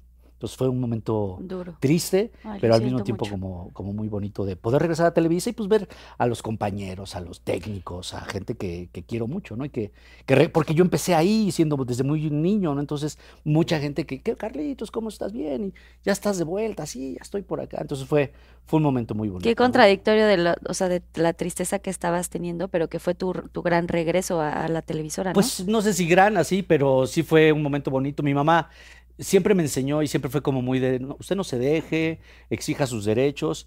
Y era algo que yo a la hora del veto fue lo que yo hice, ¿no? Como exigir mis derechos y esto es esto del veto no Es debería injusto. de existir, es injusto, es una extorsión a los actores, es, un, es algo que es un retrógrado. Televisa no tiene necesidad de vetar a los actores por competir con Univisión o Telemundo, ¿no? Tiene necesidad de competir con, con contenidos, no vetando a los actores, ¿no? Ninguna compañía, ¿no? Mm, Menos si habíamos sido, si he sido un empleado ejemplar, ¿no? Porque dices, bueno, fue un empleado que como daba lato, llegaba tarde, ah, bueno, pues te entiendo que la empresa diga, ya no quiero trabajar Que contigo. te el Pero porque trabajaba en la empresa de la competencia, sí me pareció. Y de alguna manera no me quedé callado y siempre lo he dicho, de, a mí me, me parece que el veto es una injusticia, no solo para mí, para Héctor Suárez, para Anabel Ferreira, para La Güereja, o sea, de repente estábamos más vetados. Que los que me- estaban estaba- trabajando, Sí, yo decía, es como si vas a una tortería, y me das una torta de, de jamón. No, jamón no te vendo. Bueno, dame la de milanesa. Tampoco. No, milanesa tampoco te. Bueno, dame de la que quieras. Y eso terminó pasando. Terminaron haciendo programas, series, pues con gente que ya no sabían quiénes eran, ¿no? Ahora se ha regresado a este formato que es más de Hollywood, que es el casting, ¿no? Buscar la manera de tener actores, háblales, que hagan un casting y los actores que se quedan, pues son los que se quedan, ¿no? Pero fíjate, eh, eso desde mi punto muy humilde de, de vista, no solamente dañó a los actores, sino dañó a la televisión mexicana. Claro. Porque la retrasó. Mientras en Colombia, en Argentina, en otros, en España, en, obviamente en, en otros lugares, habían ya evolucionado de la telenovela a las series hace mucho tiempo. Brasil no se diga, pero es otro idioma, ¿no? Como acá era nada más Televisa, y entonces tenían, se la podían dar el lujo de vetar y de correr gente, entonces se quedaban con un círculo muy cerrado de Sí. gente, no había competencia, Sí. entonces no evolucionó la televisión. Evolucionó ahora que llegó Netflix, Netflix, Prime, Prime. etcétera, etcétera, y ahora todo el mundo se tuvo que poner las pilas. Sí. Pero es, haber hecho eso, Televisa yo creo que acabó pagando el precio Sí, porque se retrasó y se quedó en un mercado que es el telenovelero, sí. que todavía tiene éxito y lo tendrá siempre. Claro, el que ve claro. la Rosa de Guadalupe es un mercado muy específico, pero pues obviamente ves la, tú ves la calidad. Por un tiempo, este, la televisión colombiana le empezó a pegar. O sea, México era el rey de la Sí. televisión antes, pero Colombia le dio la vuelta y otros países empezaron a dar la Con vuelta. mucho menos infraestructura, ¿eh? series con mucho menos Pero- equipo, con pero- mucho menos Pero, sí- pero trabajando sin apuntador, con, con, con, con actores más como de teatro, de Reales, más cine. real. comprometidos con el contenido, no, no, o sea, el chiste es mete- vamos a hacer mejores contenidos, no vamos a bloquear a los actores para que no trabajen, era como, no tendrías por qué hacer Y eso lo ¿no? retrasó y justo es lo que dice sí, Marco Antonio. Y ve, y ve ahora qué pasó. Entonces, ahorita lo que le pasa a, a Televisa, y digo, lo digo, estoy hablando de. yo- somos- hemos No, sido no, parte de ella, ¿no? Pero ve ahora Televisa tratando de alcanzar con. Ahora intentaron. Este, ¿Cómo se llamaba la plataforma esta? Este. Blim, Blink, que ¿no? no funcionó y ahora con VIX están haciendo un segundo intento, ahora mucho más organizado y todo, pero están corriendo atrás de Prime, de Apple, de, de Netflix, de todos ellos. E invitando a todos los actores. invitando, Invitando a a todos. Invitando a todos haciendo lo que deberías haber hecho antes. Está bien, Claro. o sea, y ahorita ya se están reinventando y ya, pero esa so- es soberbia. Cuando tú- el riesgo cuando tú eres número uno, y le, y le ha pasado a Netflix últimamente, que, que como eres el rey, cuando tú estás en número uno, el problema es que te da soberbia. Y cuando te da soberbia, no escuchas a nadie. Y cuando no escuchas a nadie, alguien Dejas de crecer. que está abajo, Sí. que sí está escuchando y que es- tiene más sed que tú, se te monta y cuando menos te das cuenta te tumba. Sí, y eso le pasa sí, sí. a todas las empresas en todo. Entonces es un tema muy humano y yo creo que Televisa está todavía pagando porque está corriendo atrás y no dudo que se puedan recuperar y les, obviamente les deseamos lo mejor, pero están corriendo atrás. Sí, a mí cuando dijeron, por oye, quererse regresarías sentir a los Televisa. más fregones. ¿Cómo? ¿no? Por quererse sentir los más fregones y por esta soberbia que dices, pues Es que no era, una, avanzaron. era una cultura de soy dueño de la cancha, del balón, de los actores, del vestuario, del maquillaje, de la historia, del personaje, de, No, y de todo. todo. Yo, yo quise entrar al Estadio no, no, Azteca a ver al América y no me dejaron. O quise entrar a, por ejemplo, a Televisa tenía lo- lo- las revistas. ¿Te acuerdas del el- Sí, eran dueños de todas las revistas. Ah, no sí, te- claro. Entonces, realmente fue muy triste porque realmente estabas bloqueado, estaba bloqueado en De todo. todos lados. Y luego se pusieron de acuerdo con Azteca para decir a quién sí te llevas y a quién no te llevas. Y me llevo a fulano para no eh, que no que los actores no costáramos de más, ¿me entiendes? sí. Sino que pudieran decir, no, no, no, no, no hagas que el precio suba de los actores. Entonces, yo te doy a fulano, tú me das a, a Perengano, ¿no? Pero la democratización de los medios, el, la- el- Claro. el- el Le internet que entró, hizo que compitieran, que compitiéramos todos, no porque bloqueáramos a los actores, sino porque el contenido de las series era, es mejor, ¿no? Y ahí salimos ganando todos, Claro, ¿no? Y, y lo curioso es que no era que hubiera un malo que así lo decidiera, porque todos, la verdad, a mí me trataban muy bien, Sí, era buena sí, onda. sí, sí. O sea, pero era la cultura, así es. Así es. Entonces, cuando es, caes en ese, ese acuerdo colectivo de que así es, es lo más peligroso que puedes. Es como nos pasa en los Sí, sí, países latinos que pensamos que la corrupción, pues así es, y Así es, es, normal. así es, así es, ¿no? normal. Y eso es lo que nos detiene. Claro, Entonces, este claro. ejemplo lo pongo no para no para criticar a alguien específico, ¿no? Porque están pagando su propio. Sí. Entonces, ahí, Sus ahí propios errores. Sí, sí, sí. O, o no vieron venir a O no YouTube, no vieron venir. De que ahorita YouTube ya estamos en, en con O nos prohibían, no, ¿no? teníamos, me acuerdo que yo cuando yo abrí marcoantonioregil.com fue todo un rollo, era una página informativa, no era nada, ¿no? Todavía la, la tengo y es donde opero mi negocio en línea y mis cursos en línea, pero estaba prohibido tener, es- existía, Ah. abrieron una cosa que se llamaba ESMAS, ¿no te acuerdas? Ah, Sí, es más. claro. Entonces, tu página de internet tenía que estar en ESMAS, en esmas.com, diagonal Marco Antonio Regil. Claro, me- yo tenía mi dominio que lo había comprado, compré Marco Antonio Regil, marcoregil.com, punto- net, yo compré todo, ¿no? Para que no me... Sí, Sí, para que no te atoraran. Ten- sí, siempre, Eh. Pero no lo podía, no lo podía usar. Entonces decía, ¿por qué? ¿Qué te pasa? Si eso, o sea, eso es como mi... En fin. Entonces, ese, ese rollo de, de como que les hizo daño a ellos mismos. Claro. Bueno, Claro. se dice, no sé si sea cierto, que Netflix llegó con Sí. Televisa a decirles, oye, mira, aquí te traigo los contenidos para que nos asociemos. Ah, sí, y no, los dijo, no, sí es cierto, no te esa historia sí. necesito, yo, yo voy a hacer lo mío. Y bueno, un poco tiempo después, Sí. pues Pum. nos dimos cuenta. No sé si sea cierto. Sí, yo también sabía esa historia. Cuenta la leyenda. Cuenta Sí. la leyenda, sí, que llegó Netflix a ofrecerles este, Pero- todo lo que iban a hacer y ellos dijeron, Pero no. esa, esa soberbia no solo, no solo le pasó a Televisa, No, le pasó. Netflix se le acercó. Blockbuster. Exactamente. Blockbuster. Blockbuster, por ejemplo, ¿no? Y decían, somos los reyes, no hace- no, como, ay, como una. un- Kodak. Sí. Piensa en las Kodak, ¿no? Kodak era la de fotografías, gran. Pues, terminó Xerox, ¿no? En fin. Ca- Cada, vez que, lo repito, cada vez que eres número uno, el riesgo es que te dé la soberbia. Yo por eso soy número dos siempre. siempre, siempre yo. Número primero dos. está Arad de la Torre y luego yo. Sabio Ah. consejo, Pinky Lovers. Eh, Bueno, y ya, y sí. para ya ir a los Pinky Shots, tu, tu momento, ¿De qué? como que estabas trabajando y, y tuviste algún momento Ah. como duro en... Eh, momento duro en la vida. No, pues se parece al de, al de Carlos, porque fue justamente hace cinco años más o menos cuando mi mamá fallece. Y pues mi mamá había sido mi hija, literalmente. Era mi proyecto de vida, mi motivación, mi, mi coach, mi todo. Y fallece mi mamá.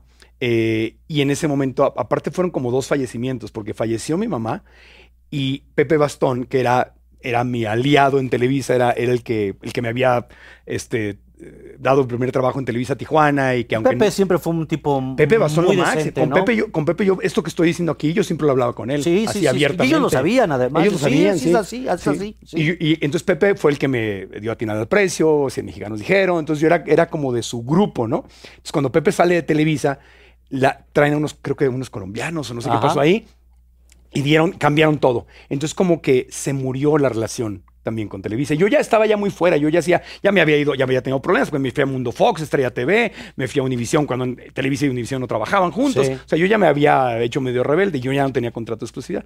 Pero fallece mi mamá y cuando fallece, eh, cuando, cuando se va Pepe Bastón de Televisa, como que también fallece un poco la relación que tenía con Televisa. Entonces entro en una depresión muy, muy, muy, muy fuerte. Eh, triste, lloraba todos los días, no me quería levantar, subí de peso, por ahí una revista me tomó unas fotos en la playa, que salía yo gordísimo, y todo. Aparte que, te humillen públicamente cuando Sí. estás en una depresión se me hizo súper bajo, pero bueno. Es horrible, no pueden se sabe. humillar ahorita. Nunca A mí, saben. Ah. humillen ahorita que estoy de No, pero estás, Por lo que estás pasando, nunca Horrible. saben y eso es muy feo. Que, Es horrible, horrible. Este, entonces me acuerdo que Telemundo me ofreció trabajo y me dijeron, vente a hacer un programa matutino, que era un nuevo día.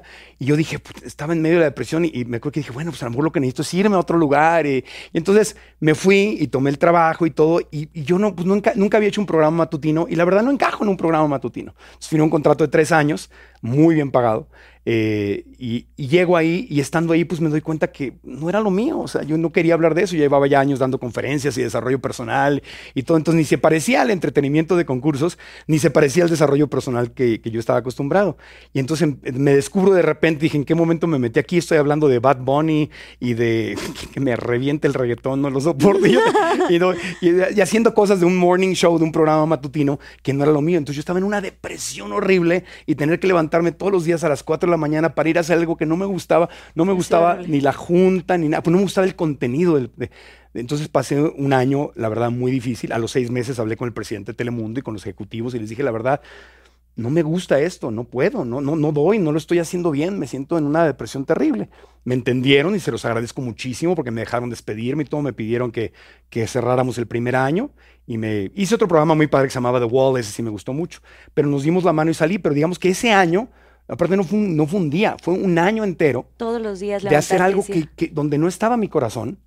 eh, y eran, pues llegabas ahí a las, al estudio a las 5 de la mañana, 4 o 5 de la mañana. Cuando era el mundial llegabas a las 3 de la mañana y a veces salíamos hasta las 2, 3 de la tarde. Sí. Fue muy difícil, fue muy difícil. Y ellos, y se los agradezco enormemente porque me entendieron y me, me hicieron una despedida al aire súper lindos, bien, bien y todo. O sea, todo bien y, y y- y hay una muy buena relación con Telemundo y todo. Pero fue muy feo, fue para mí, o sea, Y personalmente. tener que sonreír esto, ¿no? Todos los días y... No sí, o sea, hablar de, lo- hablar de cosas que no me gustaban, hacer algo que... Aparte, yo siempre había trabajado solo como conductor, entonces estaba yo muy acostumbrado a manejar el programa, darle mi timing, darle mi ritmo. Entonces te meten en un programa con, Con- siete, ocho conductores Híjole, sí.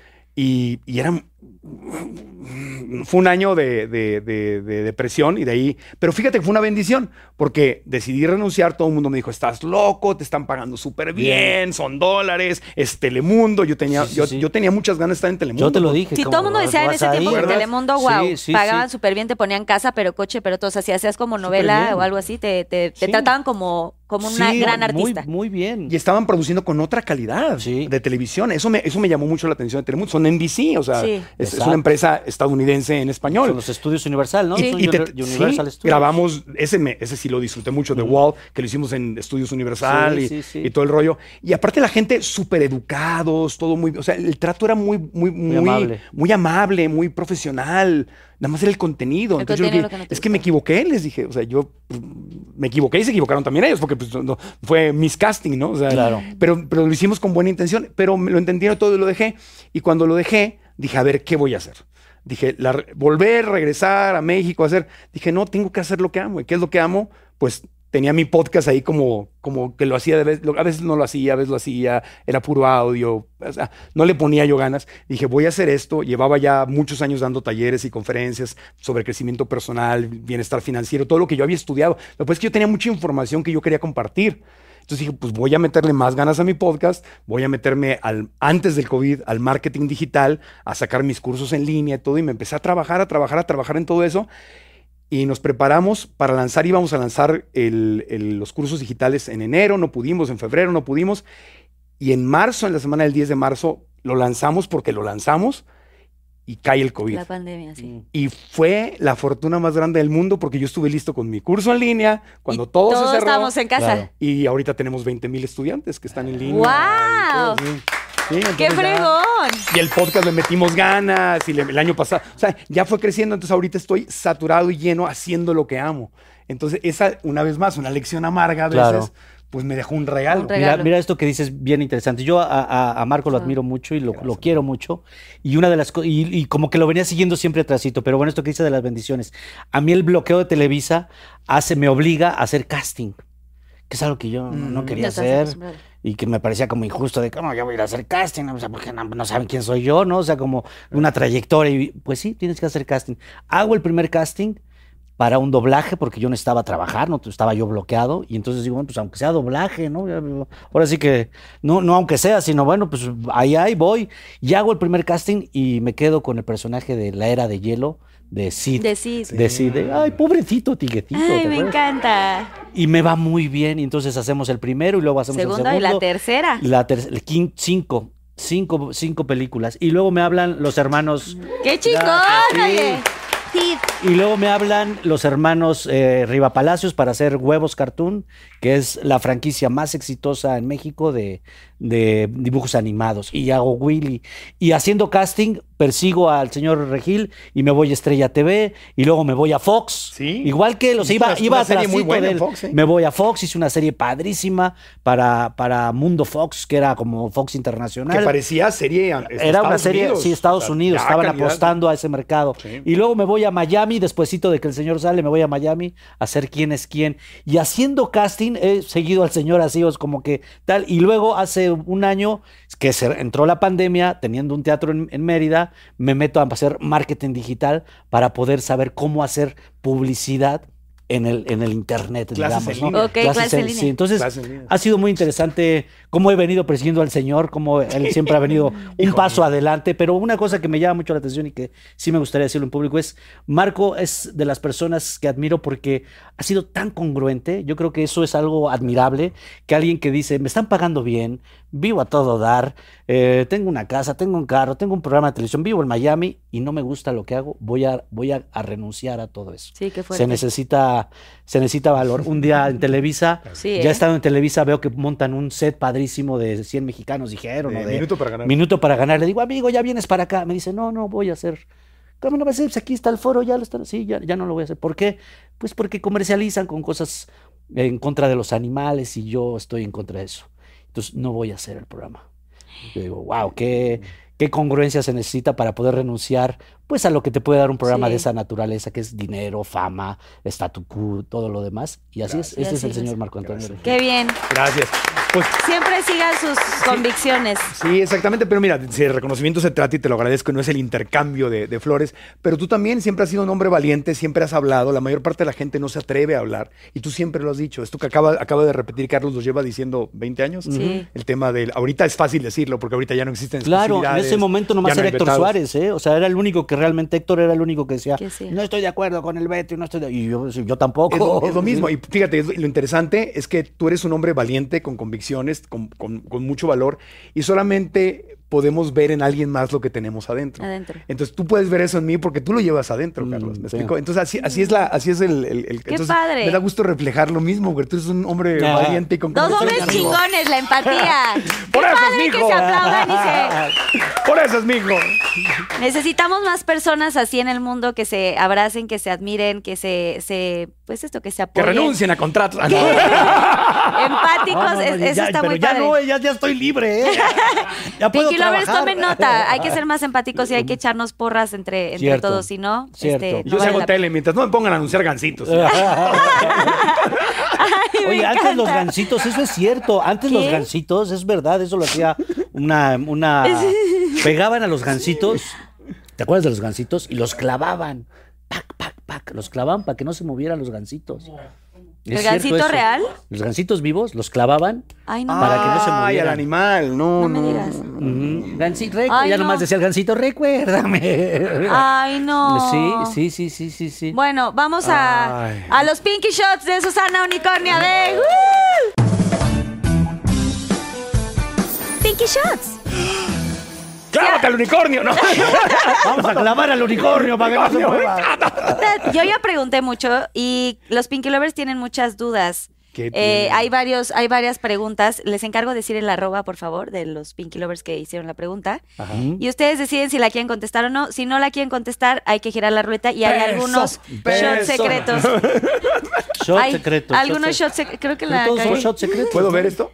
Sí, claro. A ver qué estamos Solo secretos, son los colorcitos. Salvador. Todo es shot secreto. No, es El Salvador. No, pero de Salvador. colores. Hay un Salvador. Ok. Y ahí sale. ya falta, falta Anastasia haciendo. Ay, siempre quise girar esa rueda. Y Ah, dicen que pesaba mucho, ¿verdad? Pesaba mucho la ruleta. Siempre quise. Bueno, aquí están sus nombres, Marco y, y Carlitos, por favor, agarren Bueno, sus lo agarro preguntitas. de- Una, una, muy bien. Y la, pues, si la pueden leer. Aquí a cámara 3, por favor, les encargo mucho. Pregunta para los dos. Ay, para los dos. Tienen una varita mágica y pueden cambiar algo de su pasado. ¿Qué sería? Em, tengo una varita mágica y puedo cambiar algo de mi pa- No sé. Quizá haber renunciado a hacer eh, shows en vivo. Era algo que hice durante mucho tiempo y me iba muy bien. Y en algún momento dejé de hacerlo porque es muy cansado. Mm, y como que me acuerdo bien estar en un elevador, fíjate, con Adrián Uribe, que empezaba. Porque bueno, he visto a muchos de mis compañeros empezar, a los Mascabrothers, a muchos de mis compañeros. Y uno de ellos era Adrián y le empezaba a ir muy bien. Y me acuerdo como algo muy significativo, muy simbólico, como los dos nos metimos en el elevador. Yo venía, digamos, yo venía del show y él se iba a dar un show. Y hablamos un poquito y me cayó muy bien. Dije, ah, este chavo le va a ir bien, es, es, es buena onda. Y dejé, yo en ese momento dejé de hacer shows. Dije, ya no quiero hacer tanto show, ¿no? Pero el, donde, hay, donde haces shows es donde más ganas dinero, donde puedes tener tus presentaciones y tal. Y es algo que dejé, yo creo que en un momento en el que me estaba yendo muy bien, que debí de haberme esperado un poco a seguir capitalizando, digamos, el, el, el carry over que le llaman, ¿no? A tal. Creo que es algo que, que cambiaría en mi carrera, por así decirlo, ¿no? Ok. Ujú. Ok, ¿Y muy tú, Marco? Yo definitivamente, mira, como una de las cosas que he cambiado en mi vida ha sido el manejo de mis emociones. Yo era, como estaba contando, ese, ese episodio, por ejemplo, con Marco Flavio, pues yo te conté ahí lo que Marco Flavio hizo que a mí no me gustó, pero mi reacción, o sea, si yo pudiera regresar, ese tipo de reacciones las cambiaría, porque no era inteligente emocionalmente. Entonces tú puedes defenderte y ser digno y todo, pero, eh, pero agarrarte a manotazos y a levantar la voz o encapricharte o, o de eso, ese tipo de, de cosas definitivamente las cambiaría porque no tenía yo inteligencia emocional. Y es una de las cosas que he estudiado más y la sigo estudiando. Ahorita estoy haciendo una certificación en mindfulness y todo, y es lo que comparto en los cursos, En en, los talleres.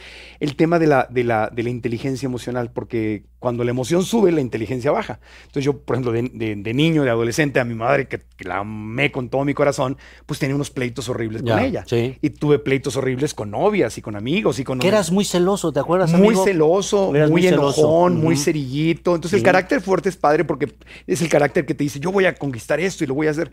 Pero andarte enojando, llegó a un punto que me afectaba mi salud. Tenía gastritis, colitis, esofagitis, o sea, eh, entonces por muchas razones el manejo de mis emociones era, eh, era no, no era bueno. Porque nadie me lo enseñó. No te lo enseñan en la escuela, no me lo enseñan no. en la casa. Me gritaban, pues yo gritaba. Claro. Entonces, pero eso lo cambiaría. O sea, si pudiera yo regresar el tiempo y hablar con el Marco Antonio, niño, niño, porque esto lo tienes que aprender desde que estás chiquito, yo trabajaría con ese pequeño Marquito para que aprendiera a, a manejar sus emociones. Porque desde que cambié eso, pues mi vida va mucho mejor y soy Sí. mucho más feliz. Claro. Y eso es lo que, una de las pasiones que tengo por enseñarle a la gente. Porque en países como México, Colombia, Ecuador, somos maravillosos, somos millonarios. todo dar, sí. Pero uno de los grandes problemas que tenemos es que no tenemos inteligencia emocional. Claro. Exacto. La victimez, por ejemplo, ¿no? Nuestra victimez y Nuestra los victimez. celos y nos tomamos las cosas a nivel personal y gritamos. es- no nos ayuda. Nos ofendemos. Nos ofendemos. Yo quiero tomar ese curso. Eh, ¿Tú también? Ay, Dani Day, sí, mi amor. MarcoAntonioRegil.com, ahí te esperamos. Marco Tenemos una clase Regil gratis buenísima. es más, si quieren, quieren afiliarse con todo gusto, marcoantonioregil.com, diagonal pinky. Oye, sí, Con creo todo que sí gusto. estaría padrísimo. Lo hacemos. Sí, bueno. Ya está. Pues mira, vayan, pueden ir a Marco Antonio, para que sepamos que son, para que sepamos que son la gente de, de Pinky Promise, pueden ir a marcoantonioregil.com, diagonal Pinky, Pinky. te late, diagonal Pinky, y ahí pueden ver una clase gratuita que habla justamente Eso. Gracias, qué lindo, gracias. Sí, vamos a tomar la clase gratis. quiero levantar la mano. Pinky Lovers, aquí va a aparecer de todas formas eh, el link para que vayan y, y tomen su clase No gratis. qué Todos lo Qué necesitamos. buenas clases. Yo le he aprendido Claro. mucho a mi amigo Marco. Y yo estoy dando Sí. clases, pero también digitales. así ¿También nos copiando. puedes dar? Sí, también puede ser carlospegel.com.mx, diagonal pinky. Pinky. Este, clases Pero de, de qué, ajá. Es de actuación. Fíjate que los chavos, tengo una escuela de actuación desde hace 20 años que se llama Expresión y les doy clases a los niños. Pero empezamos dando clases de actuación a los niños. Luego me fui a estudiar a Argentina un año y traje un, digamos, un programa de actuación ya para jóvenes, una carrera de seis años. Y ahora con la pandemia estoy dando clases de actuación, pero para la gente que ya está, que, que de alguna manera ya tiene una carrera o que ya empezó y que no sabe cómo vincularse con las grandes plataformas como Netflix, como Amazon, como Televisa. Y entonces lo que yo hago es un curso de cómo hacer un casting, cómo hacer un casting bien, cómo tener tu demo reel para podérselo presentar a las castineras, a los jefes de reparto, a un manager, y decirle, mira, este es mi trabajo. Entonces lo que yo estoy haciendo es no solamente darles clases de actuación, sino tener, saber cómo hacer su casting, cómo tener tu demo reel y cómo acercarte a esas grandes productoras, que esas grandes productoras siempre están buscando talento, siempre están buscando caras nuevas, gente nueva, pero cuando un jefe de reparto dice, oye, mándame tu demo reel, ¿qué es eso? ¿Qué es eso? Eh, sí, mándame, hazme un casting. ¿Cómo lo hago? Entonces, lo que yo estoy haciendo es un casting para que ese talento pum, se pueda acercar, digamos, vincularlo con las castineras, artístico. con los, con los jefes de reparto. Entonces, métanse carlosespejel.com.mx, diagonal pinky. Y le, y le Y pone, una clase gratis. ¡Woo! Claro que sí. y le pone todo el corazón.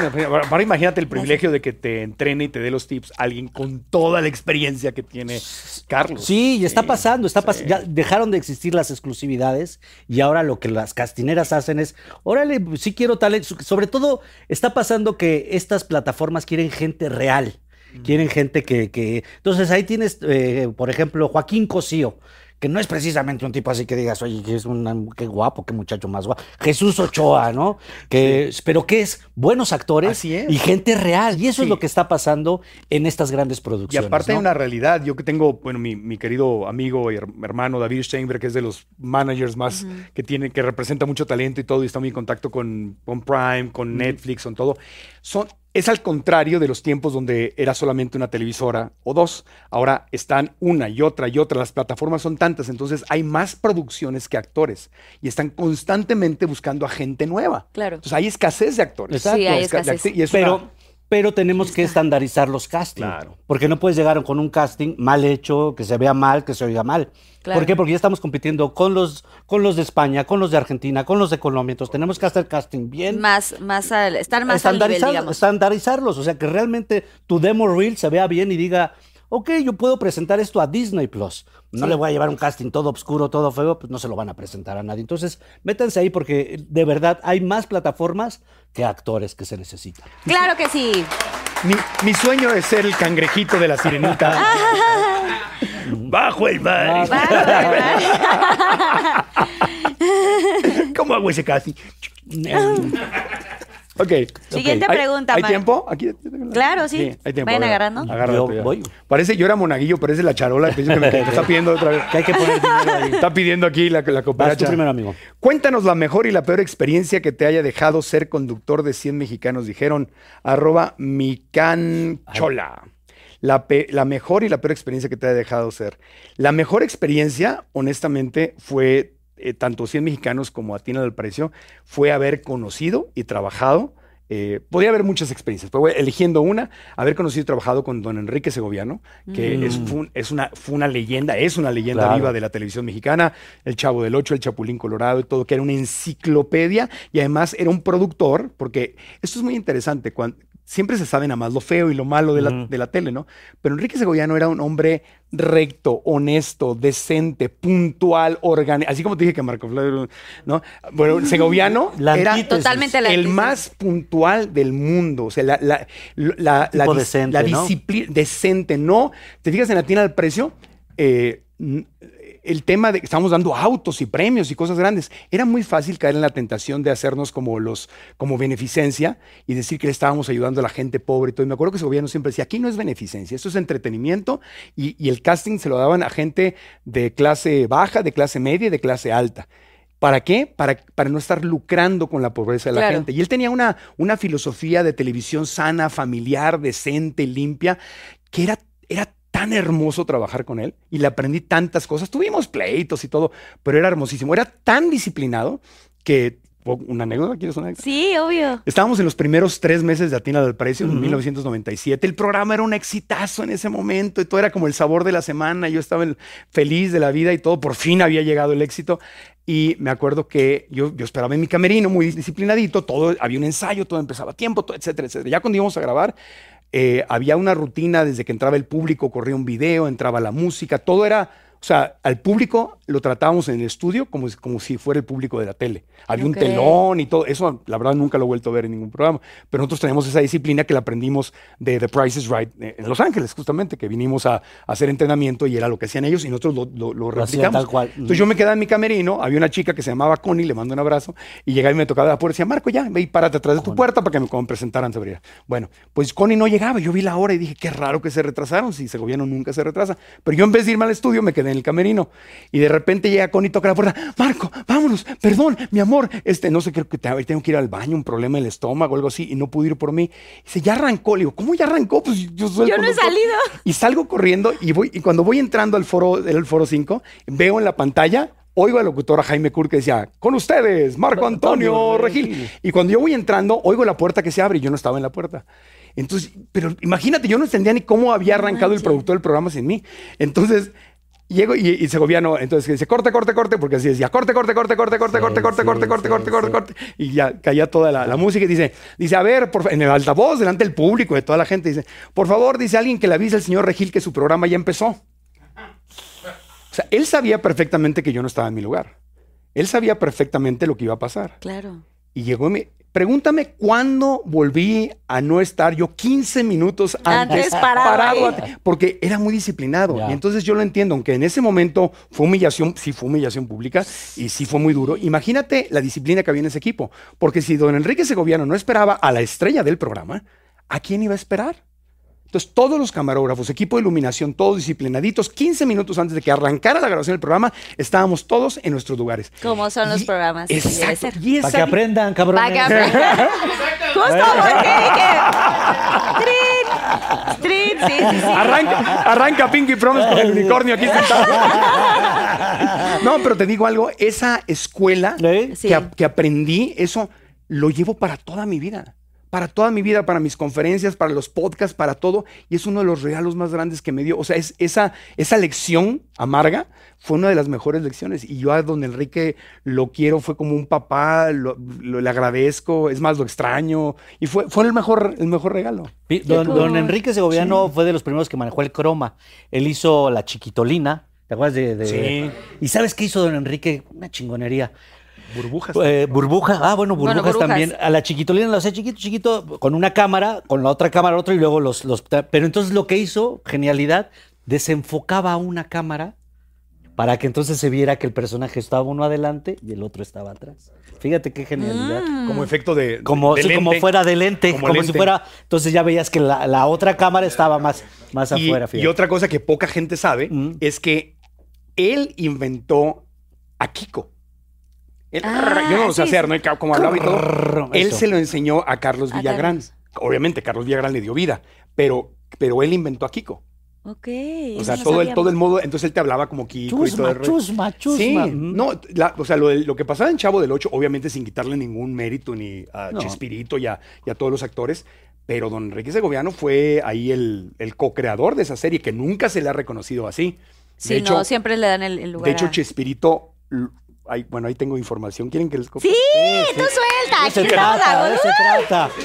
Esta noche en Hechos. Pues bienvenidos a Ventaneando. Mira. pues. Él es Pati. No, si yo, bueno. yo quiero ser Bienvenidos Pepillo, a dije. No, déjame ser a Pepillo. Ah, tú eres Pepillo. Tú eres. Pedrito. Yo soy Pedrito. Ay, Pati. Pues déjame te digo, Pati, fíjate que estaba Bienvenidos a Pinquineando. pinquineando. Pues fíjate, déjame decirte que hace muchos años, pues don Enrique Segoviano andaba con doña Florinda. ¿Cómo crees? Claro, fueron, fueron novios. Fueron- Sí, fueron novios. Ay, Pati, esa no me la sabía, Soy, Pati. soy Pepillo, soy Pepillo, soy Pepillo. Ese es Pati, soy Pepillo. Ay, Ay, Pedrito. Ay, ay, no me la sabía. Pues resulta que doña Florinda, antes de que fuera este, pareja de Chespirito. ¿Se la bajó a Chespirito? No, al No, revés. no directamente. Mira, fue novia de, de don Enrique Segoviano y de Carlos Villagrán. Entonces, cuando Chespirito. O sea, aquí no ¿A pelaban quién era la- corren?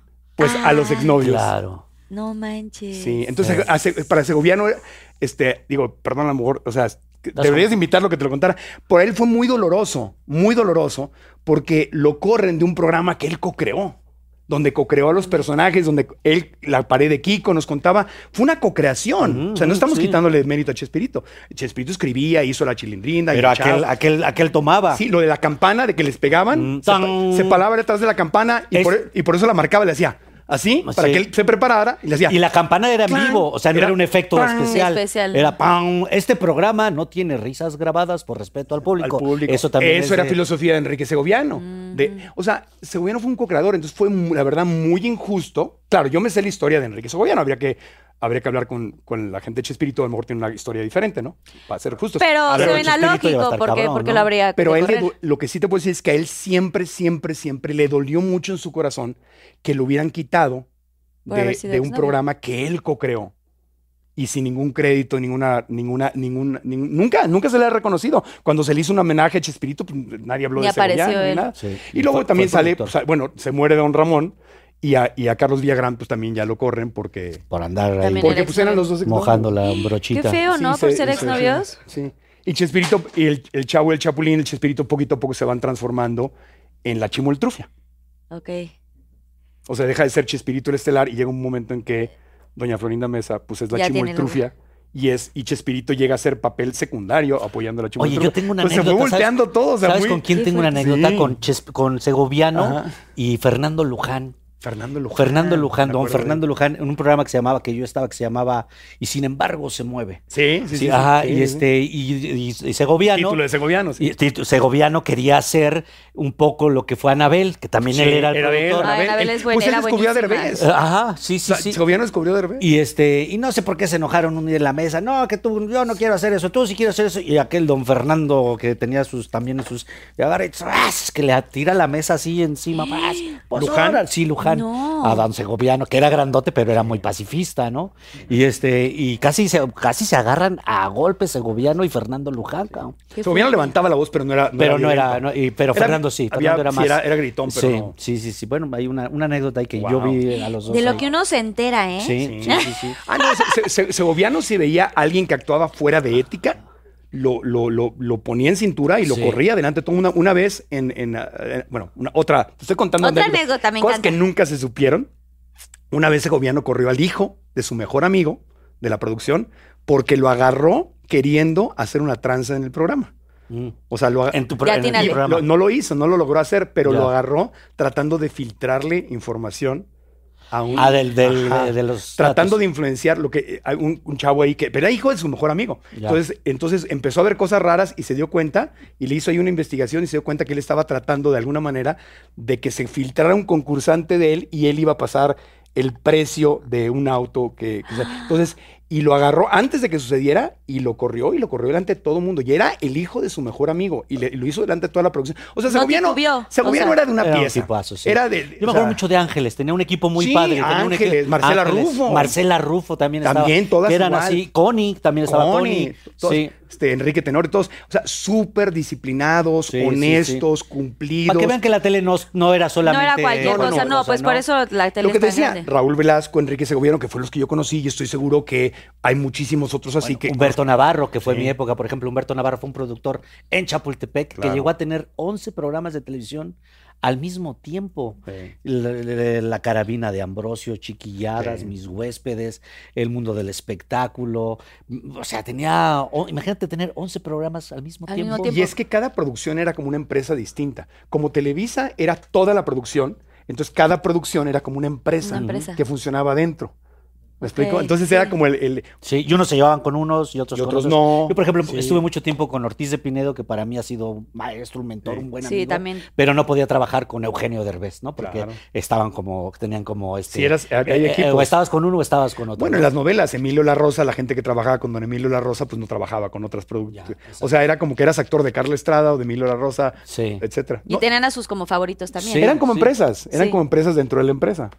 Pero qué increíble y qué enriquecedor que, o sea, tuvieron esta etapa de conocer a tantas personas y les, les aprendieron tanto. Qué Sí. bueno que te gusta la historia. gusta. Me, me gusta. No, de verdad, ¿Cuándo sí. volvemos a hablar? ¿Cuántas ¿Cuándo volvemos? tenemos la- ¿Cuándo volvemos? Me siento como mi abuelito cuando me contaba las historias, de la revolución, Muy mijita. interesante la televisión en blanco y negro. ¿eh? Entonces, mira, don Emiliano Zapata llegó y me dice un día,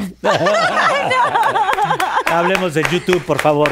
Pero de verdad, Hablemos qué del padre, que escorpión hagas dorado, así vas a estar tú cuando Carlitos y yo ya no estemos aquí. Un día vas a estar Yo tú voy a decir que les aprendí a Te van a estar dando un homenaje por Pinky. ¿Te acuerdas aquel programa cuando hacías Pinky Promise? Tú les vas a decir, sí, cuando empezó YouTube y, Sí, y todo, y tú les vas a contar las anécdotas. ¿Quién sabe qué existirá en ese tiempo? ¿Quién sabe? ¿Quién sabe?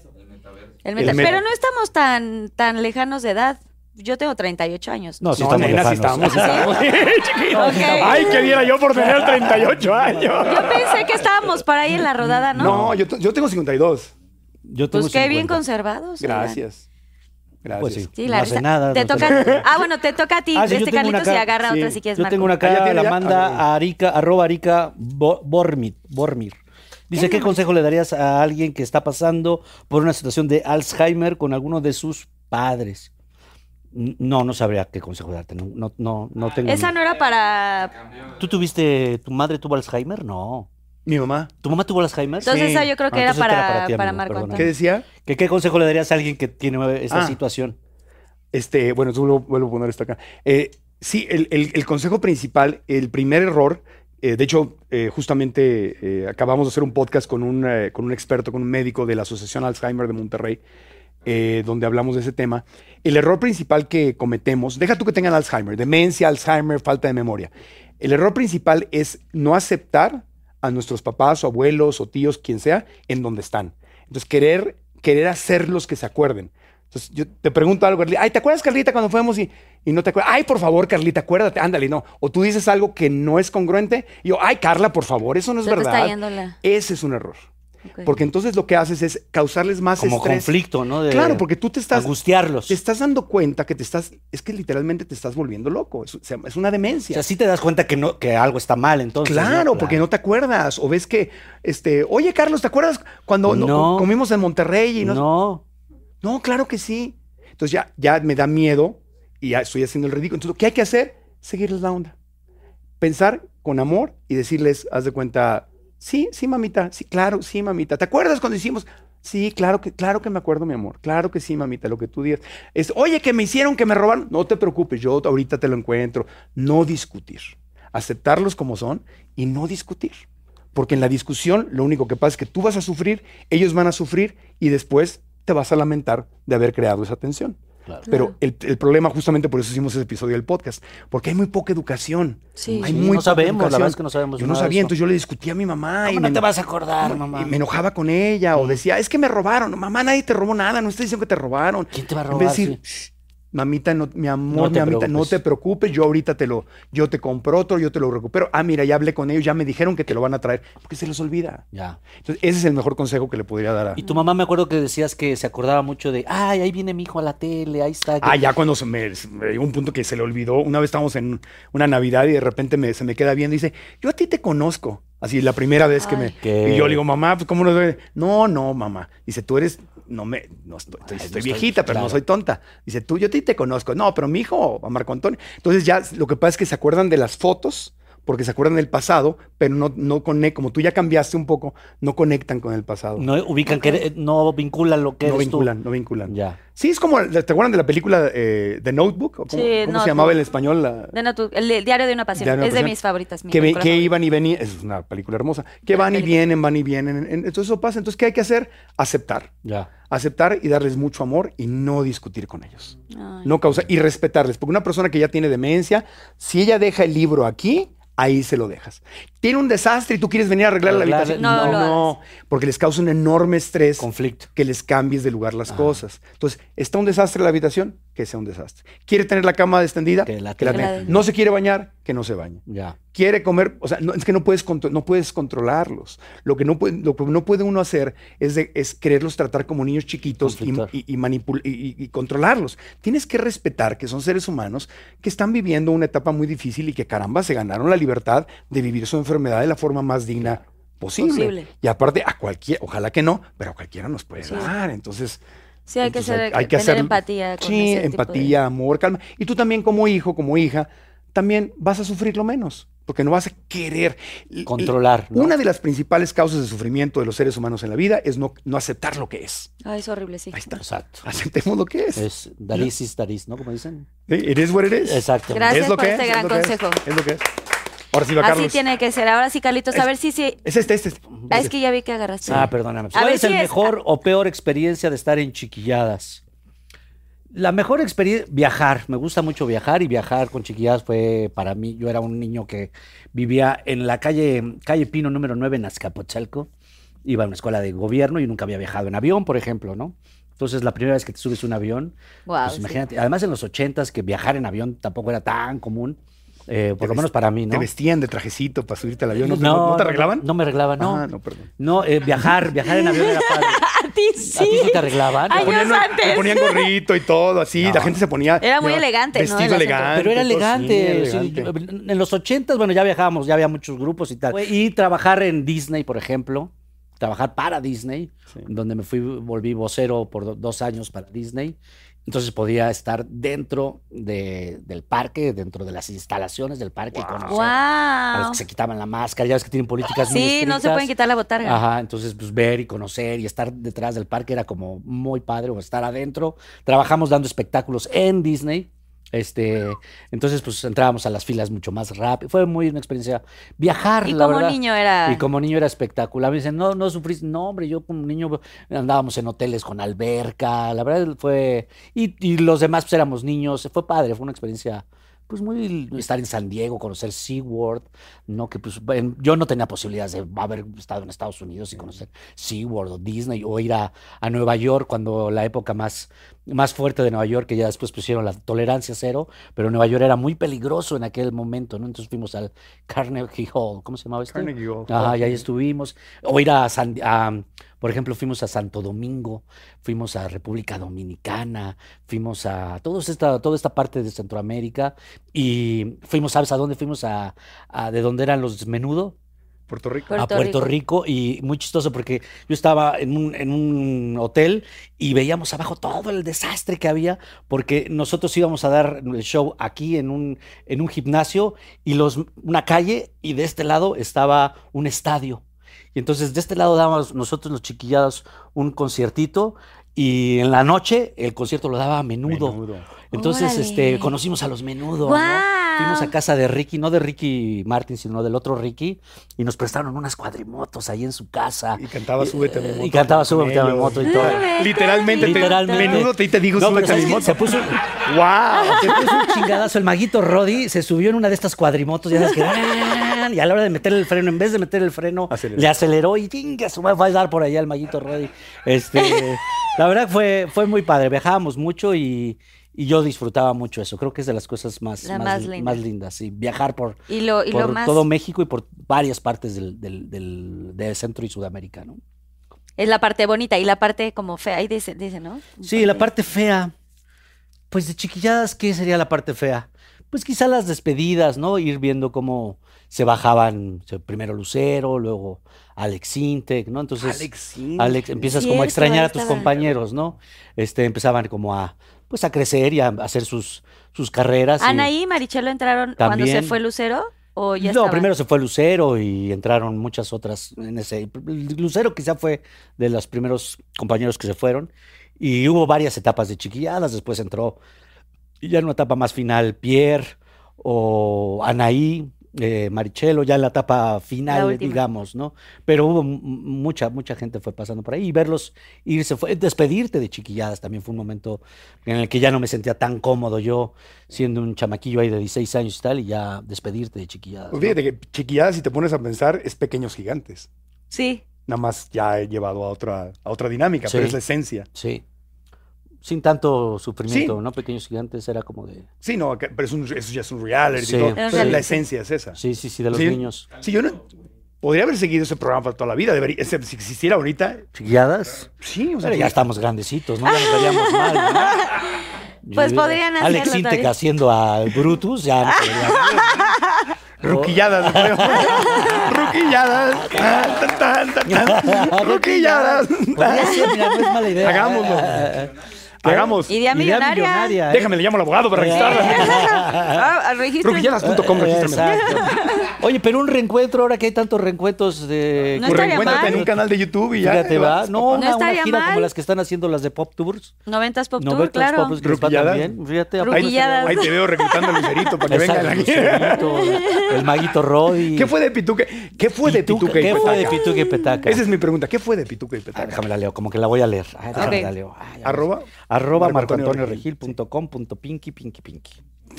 Eh, ¿Qué fue de Pituca y Petaca? ¿Qué fue de Pituca y Petaca? No, este, ¿Qué Petaca. fue? ¿Qué fue de Pituca y Petaca? Petaca se dedica a. Petaca creo que es abogada, me parece. Y Pituca, Rubí, eh, no sé, trabaja en, trabaja en cosas. Pero sí eran hermanitas, ¿no? Eh, O son sea, hermanas, son O sea, hermanas. son gemelitos. No, eran, no, no, no, una este. Ro- Rosaura, que es Petaca. ¿Eran cuatas? No, eran amigas, pero no eran cuatas. Ah, no. Yo siempre pensé que. Eh, tru.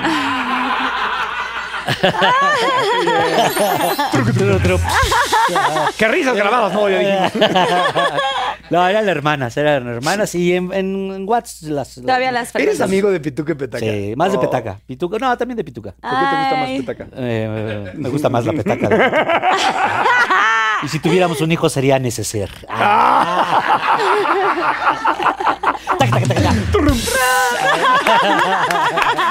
Ruquilladas.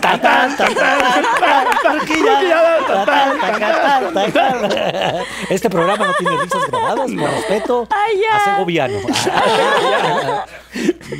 Se llamaría neceser. Chuchito, ¿te acuerdas de Chuchito? Chuchito, sí. Chuchito era como el galán del, del- Ajá.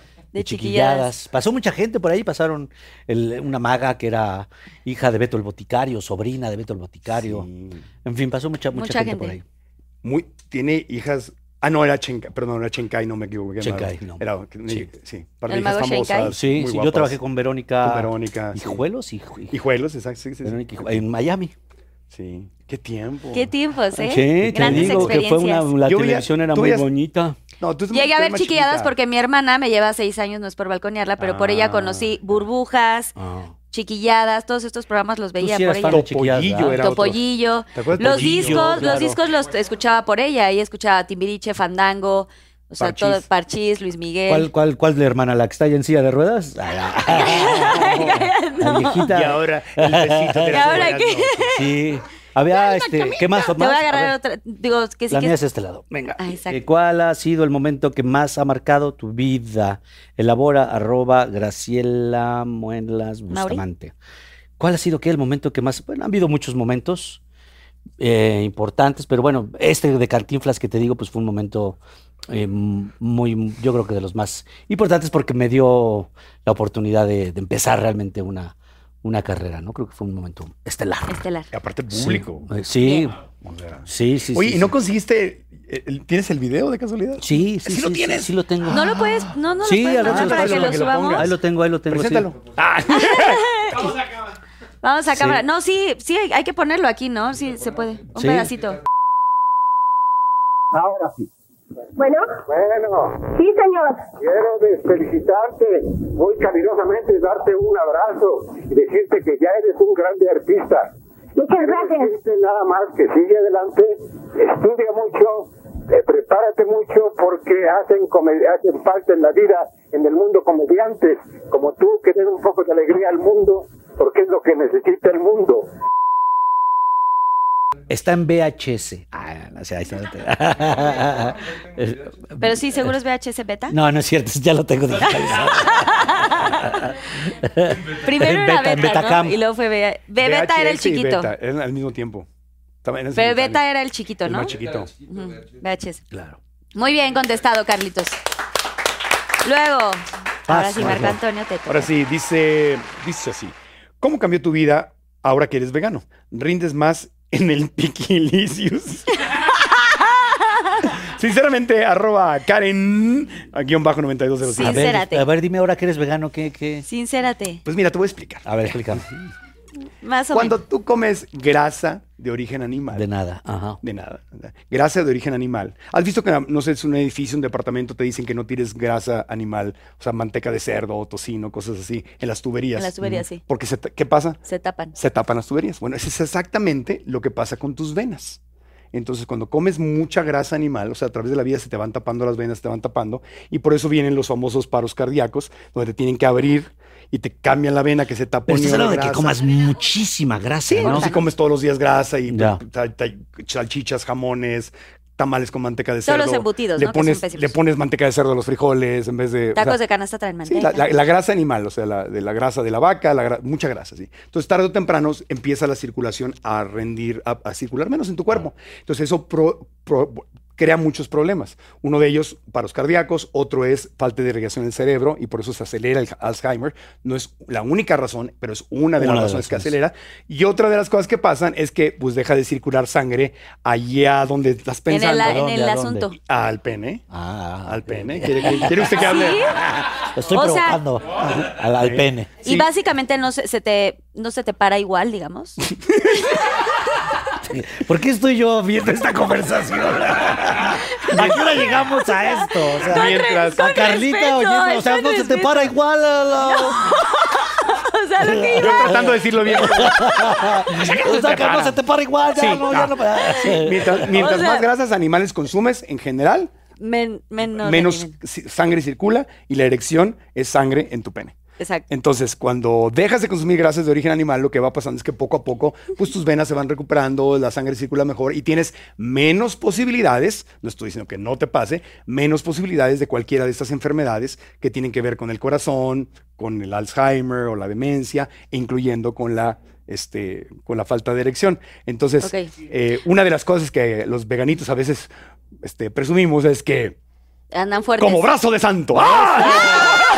Por eso son hombres. ¿Cuándo, cuándo has visto, ¿Cuándo has visto un santo decaído? Sí, Nunca, nunca. Así. Así como. Oye, pero te santo. quiero preguntar, ¿cuánto tiempo llevas siendo vegano? Este, 14 Martín? años. 14 años. Pero tú dices que todo esto es con el tiempo. Tú empezaste a tener focos rojos con respecto a tu Sí. salud. O sea, ya olvídate del, del asunto Sí. este. O sea, sí. Sí. empezaste a tener como... Sí, tenía, yo te- llegué a tener gastritis, esofagitis y colitis de nivel 3, que es un paso antes de la úlcera o, de- o del cáncer de esófago. Exacto. Sí. Eso fue lo que yo tuve. ¿Qué? ¿Tuviste cáncer? Sí, eso, eh, yo tuve una displasia en el, en el esófago Wow. por comer mal. Por básicamente, comer y por tener hernia yatal. Eso, yo tenía te- hernia yo- hernia yatal y úlcera crónica, ¿le llaman? Sí. Úlcera crónica. Hay, hay un montón. Sí, o sea, es, un. Que la displasia es lo que, lo que yo decía que yo tenía displasias, que el, el- El esófago no cierra. el- sí, no cierra, y como no cierra, avientas los jugos gástricos Quema al esófago, quema el esófago y empieza las células a modificar. No, a quemar. Ajá, a quemarse y a Cáncer- modificarse. cáncer y eso se llama cáncer de esófago. Sí. ¿Y te Es una hicieron, te- te operaron? Me hicieron la, me taparon Yo la. también tengo lo mismo. Ay, ¿También te operaron te, a ti? te abren y te doblan el cuello del estómago para que una manguera artificialmente cierre y ya no haya este Reflujo y Ya, gastritis, no hay reflujo. ya- y comer bien. Y- Y, alimentarte bien en las bien. mañanas, que era algo que yo no hacía. Eh. Y lo que sucede con todos, pues, para que sepan, que ya cualquier cosa que comas te... eh, eh, Café, de salsa, ah, no creo que es el No, café. es horrible. Ah, no creo que es esto. Ah, no creo que es lo otro. Y ya. vas dejando alimentos Va- y tal, y to- sí. todo te cae mal. En la Todo te tina cae del mal. precio, yo me llegué- te- tuvimos que llegar a parar la, gra- la grabación por un, una, por un rato porque se me hinchaba el estómago y me dolía, me ardía duele, y me doblaba y se te hincha el Y estómago. te duele horrible. como si fuera un paro Sí. cardíaco. Así Es de, horrible. ¡ah! Ay, no. Sí. Yo tenía, ¿qué edad tenías cuando, cuando te pasó eso? Eh, Fue en el 2002. No sé qué edad tenía, pero fue en el 2002. A mí, yo tenía 28 en el 98. Y era cuando estaba así. Y el doctor eh, José Luis Ibarrola del Hospital Ángeles del Pedregal en Ciudad de México, gastroenterólogo buenísimo, me dijo, Marco, si no cambias tu forma, él me dijo, no, tienes que dejar de consumir lácteos, tienes que dejar de, de comer alimentos refinados, azúcar refinada, eh, exceso de cafeína, bla, bla, bla. Y entonces, de, de entrada me quitaron todo eso. Y, pero no me hice vegano por eso, me hice vegano después. Eh, y entonces yo tomaba una, una, aunque me hicieron la cirugía, me seguía tomando una pastillita azul, no morada, azul. Azul. Son dos pastillas distintas, ¿no? No, ¿no entendiste sé. el chiste? No, sí, sí, sí, está bien. bueno. Cada, quien toma, cada quien toma las pastillas que quiere. Estaba pichando el chiste. No, es una pastilla para, es an- antiácida. Exacto. Pero no es bueno porque tú necesitas los ácidos para digerir. Entonces tomas la pastilla para no tener reflujo. Porque pero lo que hace es no, no sacar realmente, o sea, te, te lo inhibe. los ácidos, los Te los jugos inhibe. gástricos son Ah. para digerir. Y te Entonces los tomas inhibe. un antiácido, no puedes, No puedes digerir. digerir. Entonces no es la solución, pero me dijo el doctor, vas a tener que vivir con esto para toda la vida. Para no hacerte el cuento, años después eh, decidí adoptar una dieta basada en plantas, no por mi salud, lo debería haber hecho por mí, pero no fue por mí, sino cuando vi la crueldad animal, cuando vi los videos y documentales de todo lo que le hacían a los animales y dije, aparte yo llegué a anunciar, yo anunciaba todo eso, o sea, anunciaba esas marcas, ahí fue donde empezó el tema de no anunciar marcas y me pagaban súper bien, entonces decidí hacer ese cambio en mi vida y a los dos años de haber dejado todo eso, me di cuenta que hablé con el doctor, le dije, oiga, doctor, pues ya no tomo la pastilla, la dejé de tomar, ya tomo café, ya tomo salsa y no me pasa nada. Me dijo, ¿qué hiciste? Pues dije, "Me- ya estaba yo en Estados Unidos. Entonces ya no bebía ese doctor todo el tiempo. Y le dije, pues abracé una dieta basada en plantas. Me dijo, yo te lo dije, nada más que pues, no me hiciste caso. caso. Entonces me dio risa porque lo hice por los animales, no lo hice por este animal, este- pero lo hice por los animales. Pero, ¿cuál ahora es el lo tema hago de por los animales? Explícame cuál es el tema de La los tortura, animales. los, los Pues sí, torturan, la es tortura horrible. de los Todo el proceso desde que los Las crían, vaquitas. todo lo que les hacen desde que nacen hasta que mueren, es los tratan como fábrica, es una tortura. Ah, todos. Horrible. Pollos, gallos, puercos. este, todo. todo, burros, sí. Y todo. peces también, todo, todo, todo, porque sí, sí. Es horrible. Y, además ahorita es el tema del planeta, que Sí, el claro. 70% del agua potable del planeta no es para los seres humanos, es para los animales. ¿En serio? Lo- sí, pues no salió Samuel, el gobernador de Nuevo León, hablando de eso ahora que no tenían agua. Dice- salió ahí en un rancho diciendo, sí, el 70% del agua se la- aquí va para el ganado, y si no hago agua para mi gente, no va a haber agua para el ganado tampoco. Claro, o sea, la ganadería se consume todo el agua. Eh, las vacas y todos los animales en su popó y los gases producen gas metano, que es peor que el gas, eh, que, que el, eh, que el- que lo- la contaminación de los autos y las fábricas es peor. Sí, gases. daña la- es efecto invernadero, se acaba el agua y tienen que seguir deforestando el planeta. El Amazonas, que es el pulmón más grande del planeta, siguen tumbe y tumbe árboles para abrir, abrir campo para criar ganado. Entonces, la ganadería es el problema número uno, más fuerte que los autos y las fábricas, dicho por la ONU, dicho por todos los organismos internacionales. Lo que pasa es que no se habla de eso casi porque hay muchos Hay intereses. industria, hay claro. una industria de intereses. Este, entonces, ese es el, entonces ahora lo hago por el planeta, por los animales, por este animal y Ya. también, como extra, por los seres humanos que trabajan en esos lugares. Porque un Tiene que decollar y matar y... Las condiciones de trabajo de la gente que trabaja en criaderos y mataderos es la cosa más horrible. Horrible, horrible, horrible. En Estados Unidos, eh, la mayor parte de la gente que trabaja en estos sitios son indocumentados y les pagan menos del sueldo mínimo y una gran parte de ellos vive en condiciones casi de esclavitud. Y entonces los explotan horrible y les pagan menos del sueldo mínimo porque no tienen papeles, pero son los únicos que van a estar ahí haciendo. Imagínate ir a tu trabajo y pasar 8 o 10 horas diarias matando animales, y así- cortando colas, castrando, viendo animales que se desangran. O sea, es Sí, violencia. sí, no. Imagínate quién hace eso. La gente más desesperada.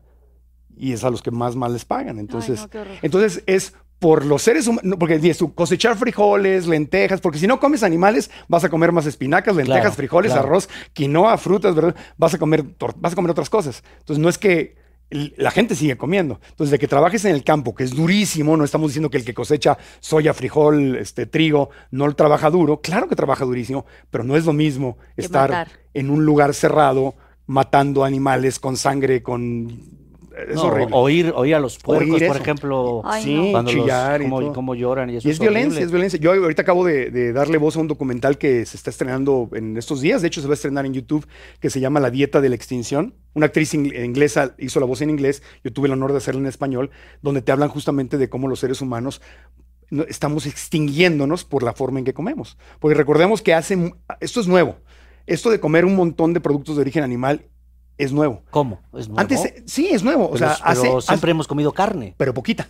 Hace unos, o sea, antes hace- no se consumía tanto. Hace unas décadas, cualquier nutróloga, es más, las nutrólogas antiguitas que te dicen que hay que comer carne, te van a decir que necesitas la, la palma de tu mano Eso de carne y que lo demás deben ser Vegetales. granos, Vegetales frutas y y verduras. granos. Entonces esto de comer la, la hamburguesa triple y, toda- y, y pollo en la mañana y salchichas y tocino y toda esa carne es nuevo, es de la comida rápida para acá, Mm. de la comida empaquetada para acá. Entonces todo esto es nuevo, lleva unas décadas así nada más. Lo que pasa es que a nosotros se nos hace normal porque es lo que conocemos. Claro. Pero antes no se comía así. Tú dices, hoy en los tiempos de las cavernas, los, los cavernícolas comían carne y por eso desarrollaron el cerebro y todo, que es muy cuestionable esa teoría, pero vamos a suponer que sí. Iban a cacería una vez cada 10 días. Y una vez- regresaban de 10, y re- regresaban dos, de ¿no? dos, nos mataban Sí. y traían un animal y se lo repartían en la Entre tribu. todos. Entonces, la, la cantidad. Vamos a suponer que necesitas, para no entrar en, en- Vamos a suponer que sí necesitas proteína de origen animal. Es súper poquititita la que necesitas. Pero estamos comiendo al revés. La dieta más sana eh, que se conoce en el planeta y más vieja es la dieta mediterránea. Entonces, ¿qué ¿Que comen es los.? todo lo que te da el planeta? Sí, la dieta mediterránea es un poquito, un poquito de- 20% de... alimentos de origen animal y un 80% Ok. de la- en, en América Latina se le conoce como la dieta de la milpa, que era la que consumían nuestros antepasados en esta parte del mundo, ¿no?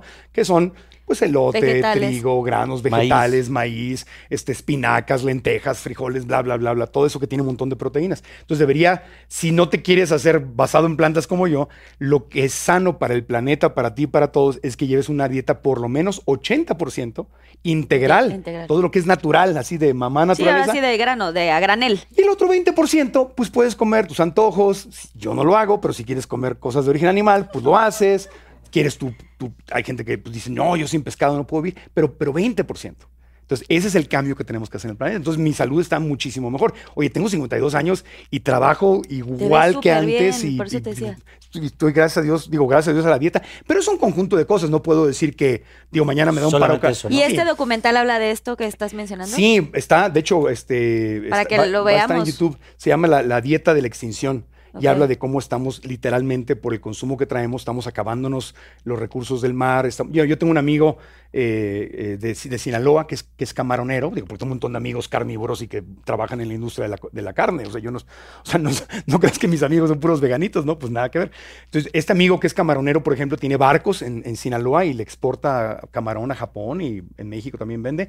Me platica, o sea, que antes el camarón, lo hace 20 años, literalmente lo encontrabas allí en, Mazatlán. Ahora tienen que ir kilómetros y kilómetros y kilómetros adentro Sí. para encontrarlo. Pero el problema, por ejemplo, del mar es que son estos buques enormes. O Que sea, no es- arrastran. No es, el pescador, no es el, el apóstol Sí, de que se Cristo lleva, que sacaba su redcita. el no, son unos buques. Industriales, Eso ¿no? está en el, en el Sí, eso está, sí. Industriales que tiran las redes hasta el fondo del mar Y raspan. sacan todo todo. Entonces quieren Cuando sardina. dices gua- todo, todo, no, Todo. todo. Tiburones, delfines, corales, le hacen un hoyo al ecosistema. Ya. Entonces sacan todo ese, esos, esa cantidad y tiran muerto de regreso al mar lo que no están buscando, porque hay barcos atuneros, sardineros, etc. Entonces, imagínate, en el, en el mar, un pez grande se come al chico y el otro al otro y se mantiene todo en perfecto equilibrio. Ese es el equilibrio. Pero lo que hacemos los seres humanos de ir y sacar y hacerle hoyos al ecosistema o, o criar vacas o criar... No es lo mismo un león que va, si el león no se come a cierto número de cebras, la cebra se vuelve una plaga y hay un ecosistema perfecto. Pero nosotros no estamos en el equilibrio natural. Nosotros tomamos, tomamos, tomamos, desperdiciamos cantidades enormes y estamos acabándonos al único lugar que tenemos como casa. Entonces, de eso habla el documental de la y lo que es paradójico Wow. es que hay partes del mundo en el que hay hambruna, ¿no? Hay hambruna y se está desertificando el planeta. Ya. Quiere decir que lugares donde había selva y donde había bosques ahora son desiertos. Y eso hace que haya menos lluvia y luego hay menos Entonces empieza el, el extremo. Es- estamos ya metidos en un problema grave. hay inundaciones. Sí, que en, pocos años partes, se ¿no? habla, ¿no? De que Sí. en pocos años ya neta nos vamos a quedar. En Dallas acaba de caer una tormenta que les cayó en un día lo que les cae en un año de lluvia. Entonces, o te inundas, como pasó en Monterrey, Nuevo León, Sí. que no les cae agua y de repente les cayó un tormentón y ahorita qué bueno que se llenaron las presas, pero cuánta gente fue dañada. Entonces, o no hay agua, como en California. En California ya no hay agua. La ciudad de Santa Mónica el- ya eh, saca el 80% de su agua del mar. Porque no, no hay agua. Entonces, para hacerse autosuficiente, están sa- sacando agua del mar, Del mar. Y, y quitándole la sal, lo cual es una solución inmediata, pero al hacer eso, imagínate lo que le estás haciendo al mar. Quitándole agua, quitándole la, La sal, sal. se- matando animales, obviamente, en el camino. La sal la vas a dejar afuera. Y si todo el mundo empieza a tomar sal, agua del mar, entonces vamos a hacer. O sea, tenemos que bajarle al consumo. Sí, no, o sea, esto Tenemos es que un bajarle. círculo Claro. vicioso. Yo por eso, si se acaba el mundo, yo me voy a Pa- Mérida. yo voy para Mérida, exactamente. Yo me voy a Mérida. Vamos a ver este documental, por favor. Yo tengo una pregunta acá que me gustó, fíjate. Dice, eh, arroba Neyesi. ¿Te gustaría que tu hijo siguiera tus pasos? ¿Y cuál sería tu consejo? Me gustaría que mi hijo siguiera sus pasos, los de él. Eso.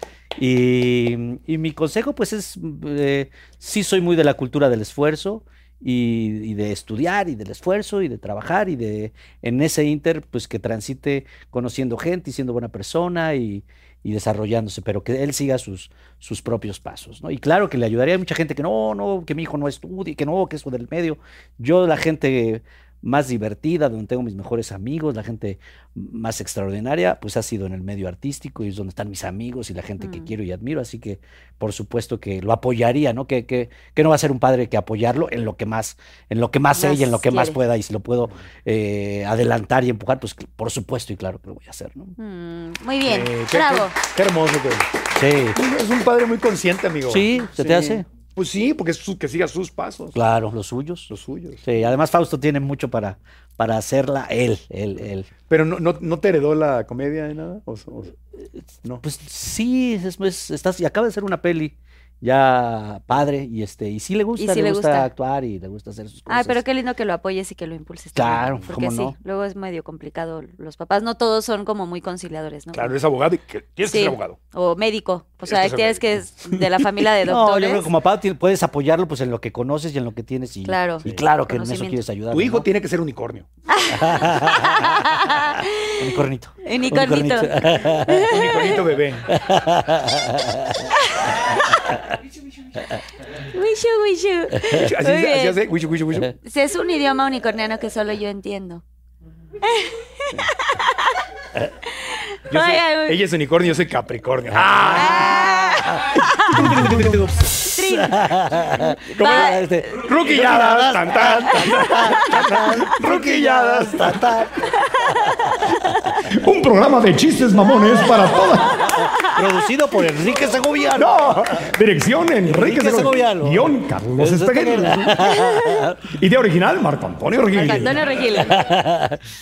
Una producción más de Pinky Promise. Como la chimoltrufia Carlita. Vas, Marco Oye. Dice, ¿qué celebridad es tu crush? Y ya la has conocido en persona. Queremos nombres. Uh, nombres, nombres. Arroba Dani Van. Tengo varios crush, pero ya se me casaron. ¡Ah!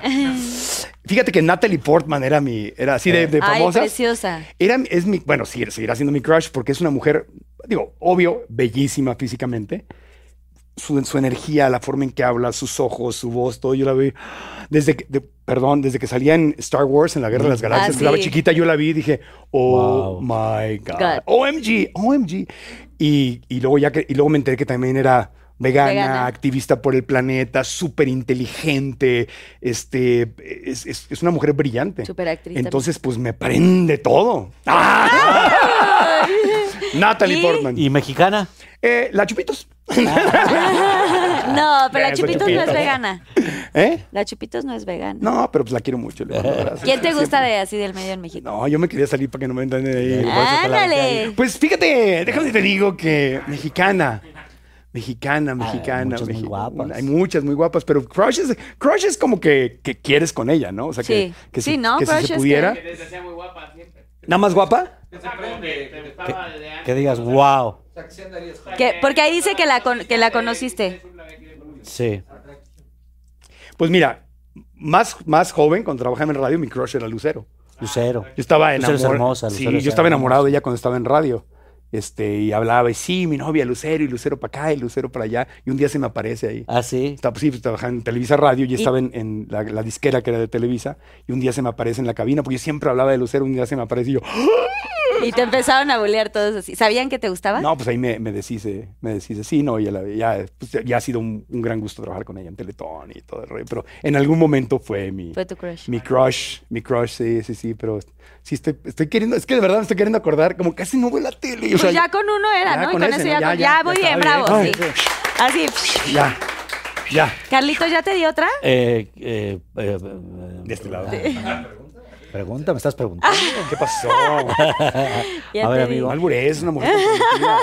¿No ves el anillote que trae ahí? Dice, ¿quién fue tu compañero o compañera favorita? Eh, lo dice Crazy, arroba Crazy Lulu Pop. Eh, bueno, ¿Compañero o compañera de dónde? de chiquilladas. Ah, Que te caiga de chiquilladas. Eh, pues Pierre fue quizá mi, mi compañero más, más cercano, quizá porque era niño primero. Durante mucho tiempo en chiquilladas se salieron casi todos los niños y me quedé con Ginny, con Pituca, con Petaca y luego con las gemelas. Entonces, el hecho de que haya llegado Piercito, eh, pues fuimos así, y era de mi misma edad más o menos. Entonces nos hicimos muy buenos amigos. Luego su, su mamá, que es adorable, la señora Malena, era mi maestra de inglés. Y entonces este, disfruté mucho siempre la, la amistad con Pierre, que siempre fue como de mi edad y como que fue un bálsamo que llegara un niño de, de mi misma edad a- al programa y, y a poder como, pues, como que en esa edad necesitas a alguien de tu mismo género, ¿no? Para Claro. poder cotorrear, ¿no? Entonces, Piercito fue, pero bueno, buena relación con Ginny, por ejemplo, porque estuvimos mucho tiempo, mucho tiempo juntos, ¿no? O sea, lo- viajamos mucho y ¿fueron novios? No. pues te digo esto que pasó y luego ya Ah. no, luego ya nos volvimos Se echó a correr por un lado y tú para el otro. para el otro y no los volvimos Pero el edificio era redondo. Pero ya no, nunca, pero nunca Pero forma- o sea, muy- nunca fue eh, No. como real, fue de No, niños. no, fue de niños. Nunca se besaron, nada. Nunca nos besamos. Nunca nada, ni un Kiko, no, así. Ni medio Kiko. No. Mm, no. Pues nunca es tarde. Sí fue de chocolate. ¿Dónde anda? Sí fue de chocolate, exactamente. que fue su cumpleaños, por cierto, de Ginny, Feliz cumpleaños. 15 de septiembre, así que feliz cumpleaños, mi Ginny. Mira. Muy bien contestado. Va, Eh, Marco Antonio. Esta creo que ya la contesté. Dice, ¿cuál ha sido tu momento más incómodo de la televisión? Elabora, dice. Arroba Denise. Guión bajo CHGA. No. Este ya lo No, contó. lo, lo que les platiqué de cuando falleció mi mamá. y Ah, así, ok. sea, a ver, entonces otra. ¿Otra? Porque ya es como lo mismo. Es lo mismo, espérame. Pan con lo mismo. Ya se la había olvidado. Ya me- No, yo lo traigo yo aquí. que es lo que yo me siento. Pregunta para los dos. Ah, eso me gusta. ¿Por qué siendo tan codiciados, los dos siguen solteros? ¡Ah! Eso, eso crees que seguimos. Estaba- Yo no, sa- no sabía. Arroba Moni CSCD. Ay, no sabía que estaban solteros. Ya no. Ya no, ya, Ya no queremos no, aquí decir ya no. que si quieres ser nuestra madrina. Queríamos aprovechar el, momento. para decirles que no. Tú, ¿por qué estás soltero? Tú, tú has sido menos soltero que yo. Sí, Tú sí te has tenido más. sí. Sí. Cuéntanos. pero ahorita estás- Tú estás- estuviste casado, ¿no? A ver, no asumamos Carlos? que estás soltero. ¿no Digo, ¿Estás sí, soltero? sí te puedo Sí, preguntar. sí, claro que tú me puedes preguntar lo que quieras, Carlita. ¿Qué quieres? ¿Estuviste preguntarme? casado y, y cuántos años? Estuve casado como seis años. Nu- nunca me casé por la iglesia, Solo No. civil. solo ni civil. ¿Entonces no estabas casado? Mm, No a nivel así, No, de corazón, Era de digamos, corazón, o sea, de, tenías un compromiso. de compromiso. Y eso sí, estuve como seis, siete años. Y mantengo muy buena relación con, con Patti, la, La mamá. la mamá de, de mi hijo Fausto. Muy buena. Este, pero no, no, no soy católico y no, no, no me casé, digamos, ¿no? Ni por la iglesia, ni estas cosas. Pero sí he sido un poco más. Ah, tú también has sido bien noviero, no te hagas. Noviero. Sí, novi, pues sí, de eso estamos Noviero, hablando, novieros. sí. Y terminé una relación hace como poquito, ¿eh? Muy poquito, chico. ¿Hace cuántos? ¿Así muy poco? No me toquen ese son. ¿De plano estás triste todavía? Sí, todavía estoy triste. Ah, ¿Cuánto duraste con e- esa persona? Como dos años. Empezó Ay, justo cuando mi mamá falleció. Lo Wow. siento. Sí. ¿Y ya no hay vuelta de hoja? Yo creo que no. Cuando, cuando un ser querido muere, estás en una posición muy vulnerable. Es muy común que, Sí. que la gente empiece a Y era muy simpático. Bueno, fue muy, muy sano para mí porque mi mamá estaba, falleció prácticamente el día que yo conocí a, a- a Jenny y duramos dos años. Y era muy curioso porque ella siendo una mujer extranjera, eh, no sabía yo que era yo famoso. Ella había Ah, vivido- perfecto. Sí, la verdad es que sí. Entonces, eso como que. Y era muy divertida.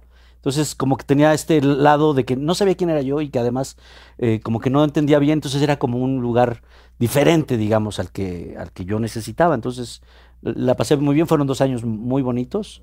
Lo, recuerdo Como si fuera ayer.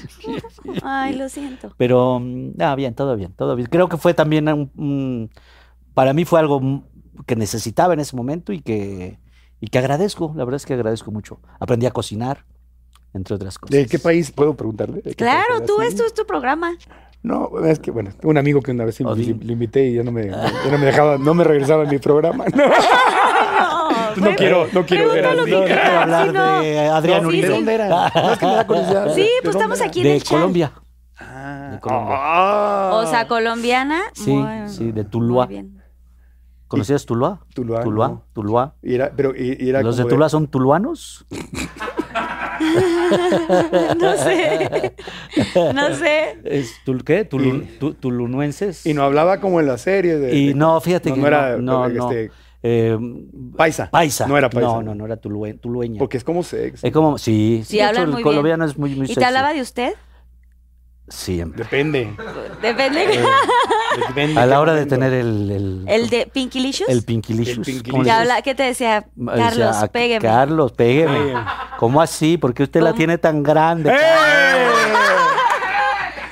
La sonrisa. Ah. Pero yo he sido noviero, pero este también ha sido bien noviero. Pero- Eh, Eh, me avienta el balón. Eh, Marco Yo también he visitado Avienta. Colombia. Tú también has tenido novias de muchas partes del mundo, ¿no? Sí, me decían el perro internacional. en mis buenos tiempos me decían el perro internacional. Pero ¿por qué no te has casado? A ver, ¿Por qué no te has casado? No le, qui- no le quites el programa. No, no, yo puedo ¿Te preguntar. Claro, por qué favor, no te has casado? Odín, digo, perdón. Odín, es su Déjala programa, que por pregunte. Es su programa, pueden preguntar Abrazos, lo que quieran. ¿eh? O sea, ¿Que ¿por por qué no no? te has casado? ¿Por qué no me he casado? ¿Por qué no se me da la gana? No, ¿por qué no me he casado? Me, me casé, me iba a casar. Estuve eh, una vez comprometido con anillo entregado. No me albures. No, no, no, no, no. No me albures. Con una chica ganadora de. Eso era lo mío. Los certámenes de Los belleza certámenes de eran lo belleza. mío. O sea, de, de ahí. Sí, sí, sí, puros de certamen de belleza. Sí. Sí, mi- Mister. No, No, sé como que era. Mister, Ah, no era nuestra Mister. belleza. Mises. Y jalaba para el norte. Nuevo León, así como para allá. me agarra- ay, agarraba yo camino para Nuevo León. Ok. ¿Para qué lado? Tamaulipas, así. Jalisco, ya para, sí. Sí, no, era, era, era, o sea, sí me iba a casar, estuve, estuvimos comprometidos hace mucho tiempo, fue público, salió en periódicos y todo, era Silvia Salgado, que fue nuestra belleza México hace muchos años, y este, y éramos, creo que fue una excelente decisión para ella y para mí. Hoy, hoy está felizmente casada con un hombre muy compatible con ella. Sé que es muy feliz y me da mucho gusto. Y creo que fue la mejor decisión porque éramos muy diferentes. Ella pertenece a una, a una familia eh, más conservadora, más tradicional, ¿no? Monterrey, San Pedro Garza García, Ah, sí. ¿no? Entonces, y yo estaba como tratando de encajar en algo que yo no era, porque estaba yo enamorado de ella, ¿no? Y ella, y ella, estábamos haciendo los dos nuestro mejor esfuerzo, pero de verdad que lo que estábamos chicos, entonces no te das cuenta. Entonces, ella estaba como tratando de adaptarse a algo que A ella no quería. Y yo me estaba, yo estaba tratando de, de ser más como su papá o como la gente de, de ahí. San Peter. Ajá, de, de- de San Peter, de San San Pedro. Peter. Que me cae muy bien, tengo muchos amigos allá y me encanta. Sí, pero, pero con las mujeres pero son no más- tengo eso. Entonces, yo en ese tiempo yo todavía practicaba la religión católica, pero yo era un católico liberal, digamos, y ella era una católica conservadora. Y, y bueno, este, pues estuvimos comprometidos. a- a- nada más nos faltó mandar las invitaciones, teníamos todo pagado y no regresaron el dinero. La música, Ay, compa, no. el salón, el vestido. ¿No les regresaron Ay, nada? mendigo vestido, lo que No, y el- nunca se lo puso. la- ahí se quedó en la tienda, nunca, ni siquiera pasó ¿Y por el él. anillo ¿No? nodal? El anillo. el ¿Te lo anillo- regresó? Nodal. No, sí, no, el anillo sí, sí, el anillo lo regresó. lo regresó? Sí, lo puse en una joyería y este lo vendieron ya. Y, lo, y con el dinero que regresó lo doné a, lo doné a Teletón. Te- Nueve, nueve, Nueve, nueve, nueve, nueve.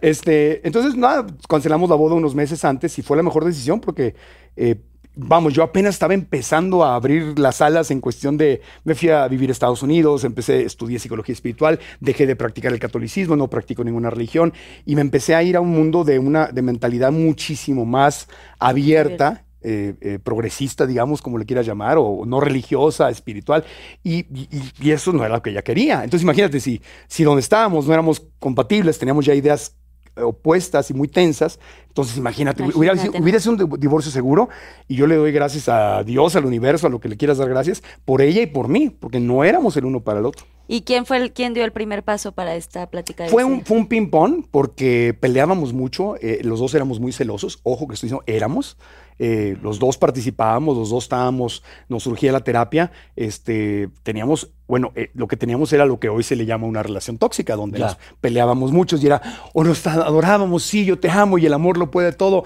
y no, y nos pele y lo tomábamos todo personal, y sí, eh, no habían celulares de esos tipos, pero la andaba yo checando los mails ahí, o sea, yo hacía cosas enfermas, yo estaba ¿Sí? enfermito. O sea, sí muy celoso. Sí, yo estaba enfermito, o sea, de- literalmente enfermo, celoso y también ella era muy celosita. Entonces, lo que pasa es que cuando estás con alguien celosa, si ella me celaba, entonces me daba licencia para yo ser más celoso. Entonces yo decía, perfecto, de aquí soy. Entonces, me explico, cuando, cuando atraes lo similar. Sí. Entonces, la verdad, creo que nos hicimos un, un- un gran beneficio los dos.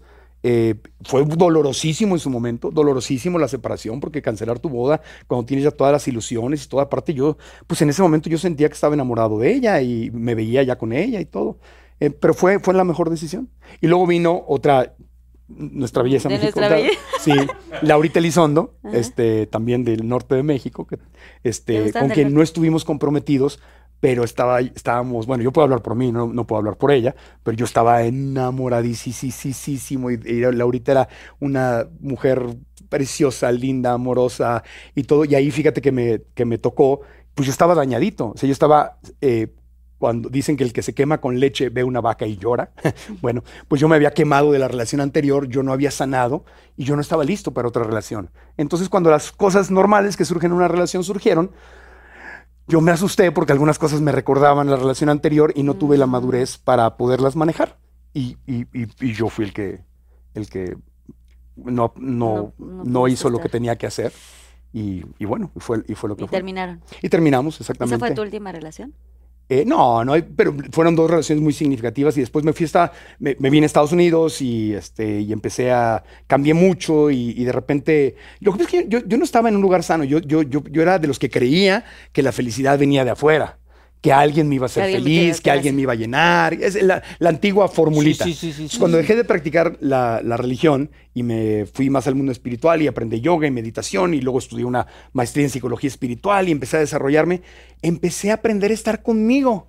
Y Contento. contento y feliz sin sentir un vacío, sin ninguna ansiedad. Y de repente la empecé a pasar tan bien conmigo y con mi libertad Sí, con tu soltería. que me encanta. Entonces, para que yo ahorita han sido, literalmente, he, he salido, he tenido este, relaciones abiertas donde no somos novios, pero pues sales, viajas. Lo que pasa es que vivo en Estados Unidos y no me agarran los paparazzis, pero Claro. me da risa porque, pues, o sea, no me conocen a nadie porque donde yo ando y me muevo, pues no hay, Claro. no hay paparazzis, ¿no? Y los que hay en Los Ángeles, pues no me están buscando a mí, están buscando a Angelina Jolie o- Claro. o, a a Brad Pitt, no A sé. Brad Pitt. a alguien más. Entonces a mí me venir, ah, este cabrón, no pa- la nota para este cuate paga muy poco, no la agarren a agarrarla al estrella de Hollywood. Pero he tenido relaciones abiertas, he tenido amistades muy hermosas y he aprendido a no poseer. Y, y me ha gustado mucho. Entonces yo no sé si estoy diseñado, no estoy cerrado, pero yo no sé si estoy diseñado para una relación tradicional. A lo mejor un día me sorprendo y se presenta una cosa hermosa. Llega el gran amor de tu vida. Y lo- sucede, pero no lo estoy buscando porque estoy muy feliz conmigo. No tengo ninguna ansiedad, ninguna soledad. Me pasa en diciembre que ves los comerciales de Navidad y las familias y la voz en la cabecita dice, ay, nos vamos a quedar solos y todo. Pero llega enero y estoy a todo dar. Se me olvida. Oye, pero si pasas Nochebuena con alguna de tus. Pa- Mira, estoy- Amigas. No, la Nochebuena. La, ¿Te dan la Nochebuena? te, te digo una cosa, es, es que. Te pone es que- noche, la noche se pone. No, ya, la noche buenísima. No, mira, uno aprende, eh, yo creo que te ha pasado lo mismo a ti, yo creo que a todos los que trabajamos en nosotros nos pasa, que aprendes que el amor no es solamente el amor romántico, entonces aprendes de- de- a vivirlo de otra manera. Por ejemplo, en este momento estoy enamorado, enamorado, enamorado de mis sobrinitas, que son hijas de Mónica Sánchez, actriz conozco, conocida, sí. Angie y Moni, que las adoro con mi corazón y me siento como papá y me siento niño otra vez y juego con ellas y hablo con ellas por WhatsApp y, he pasado navidades con ellas, esta Navidad la vamos a pasar juntos otra vez y se me cae la baba, juego con ellas, me, me- o sea, soy todo ese lado paternal. Lo, lo proceso con ellas y a mi prima la amo, la adoro. Entonces, estoy muy feliz, tengo mucho amor en mi vida. Tengo amigos como este, este cabrón que- que lo adoro y lo admiro. Entonces, estoy muy feliz, no estoy solo. La gente piensa que porque está soltero, Está solo. Está ¿no? solo y solo, están Estás equivocados. mal. nada que, Nada ver, que ver. nada que ver. Entonces, eso es. Muy bien contestado. Maybe sometime. Maybe. Oigan, ya pues se acabaron los Pinky Shots, pero antes de terminar quería hacerles yo una Pinky pregunta. Venga. Ah, bueno. De, ¿Ustedes tienen OnlyFans? No. No, ¿por sí, qué? ¿Por qué temblaste? no. ¿Cómo? ¿Por qué te vi como.? No, Ah, ¿no? ya, no sé. ¿qué- Gracias, Susana Unicornia. Gracias, gracias, Unicornio. Gracias, Unicornio. No, yo todavía no. Mi, mi, mi. Yo ¿No? todavía no. ¿Tú todavía no tienes? Todavía no. No, Pero no. Todavía no, pero o sea, si Ah, quieres. Lo estoy pensando, lo estoy pensando. O sea, si te gustaría. ¿Por qué no? Sí. ¿Qué venderías? ¿Qué vendería mi cuerpo? ¡Ay! Hay mucho que ver, Mucho que ver. pero ¿qué te gustaría como enseñar? pues no sé, mi lado más sexy. Ah, Ay. ¿Y tú, Marco Antonio? fíjate que me habló este, Janet García, Ajá. que es un éxito en OnlyFans. ¿no? Ajá, sí, Janetcita. Janet, Janet, Janetcita. Janetsota, sí. Janetcita. Janetcita. Janet, mega Janet. estrella de OnlyFans. Sí. Y me dice, Marco, me mandó un video muy padre y todo, porque obviamente pues, es una de las estrellas mundiales de OnlyFans. Y me, me manda un video donde dice que veo que hay artistas de rock, comediantes, ¿Ah, sí? estrellas así de- del deporte, eh, ¿A poco? eh, sí, en el mundo, en Europa, que OnlyFans, si, si- si bien sí se fue por el lado Sexual. pinquiriquinquiresco, entonces también hay un montón de otra gente, que la plataforma tiene muchas otras personalidades. Entonces me mandó eso y, le- y le dije, ah, pues entiendo que en Europa y en, en Estados Unidos ya hay gente que está ahí haciendo otras cosas que no es, obviamente, este, Quitarse la ropa. Mostrar el palmito. Entonces me, ¿no? O sea, el palmito y el, y la tapumpita. y- y- y- Sacar el fuá. sacar el pa. Entonces me dijo, este, resérvalo porque capaz que, le dije, mira, si, si la imagen de OnlyFans cambiara en el futuro y pudiéramos hacer algo relacionado al desarrollo personal, algún día, si la marca cambiara hacia allá, pues estaría bien. Entonces sí reservé onlyfans.com de Marco Antonio Regil. O sea, Ah, sí lo tengo. ¿Sí lo registraste? Pero está cerrado. Pero no- tienes no- cuántos seguidores? No tengo na- cero. No, no hay nada. No, no hay nada porque pues es que si, imagínate, ya imagínate que ahora en el podcast vamos a abrir nuestro OnlyFans que la gente, pero si algún día Only- lo quieren llevar para allá, hay, hay otras plataformas que empezaron también así y que ahora ya son como más universales. Entonces sí, entonces sí, sí lo tengo, pero no está bien, Pero no lo. O sea, no, si no, ¿Tú no les gustaría. No. No. ¿no? No, porque no, no me gusta ¿Alguna de enseñar mis. jeans? No, tampoco. Pero reserva tu dominio. porque- En el- pero voy a reservar mi dominio por si acaso. o- OnlyFans, diagonal Pinky Pro. Sí, lo voy a hacer. Tienes, Claro. tienes razón. Sí, porque nunca sabes a dónde va a ir la plataforma. Había otra que se llamaba, ah, que ahorita es ya muy conocida y... Tinder, Bumble. ¿eh? Tinder. Bumble, Tinder. No, Tinder. no, eh, Bumble. Sullivan. mm, Hay varias de esas que empezaron así y luego se transformaron y las usan muchos podcasteros para suscripciones. Y ahí le dan a sus suscriptores un montón de, de insights, Beneficios, sí. beneficios, podcasts exclusivos. ¿Eh? Fotos de tus pies. Fotos Ándale, de sus fotos pies, de tus pies. cosas. Qué horror. Que bueno, ahora YouTube ya tiene también la suscripción, entonces a lo mejor ya no es tan necesario. Pero, tienes razón, voy a. Voy a ir un paso adelante y voy a. La, intención de OnlyFans, de los dueños de OnlyFans, es que no sea solamente Sexual. este, sexual o, o- o sexy, ¿no? Digo, Claro. porque, pues, digo, Janet no, no, se, no se quita la ropa. ¿No? No toda. Poquita. ¿Te quita? Ah, uy. Sale más en TV Ay, Notas. sí, Danny Days. No, no, no se desnuda, pero o sea, es, es muy sexy lo que hace. pero- Muy. Sí, suscríbete. Oigan, pues, pues hablando de cosas así, agarren su termo, por favor. Qué porque bonito vamos a jugar el termo. Yo Nunca Nunca. Yo Nunca Nunca. Saludcita, ¿eh? Por el Saludcita, gusto, a amigo. los ojos, porque Perlita, es- muchas es gracias muy por peligroso. invitarnos, ¿eh? Ujú. La verdad, muy bien. Me divertí más que con Jordi. Y eso que con Jordi no he ido.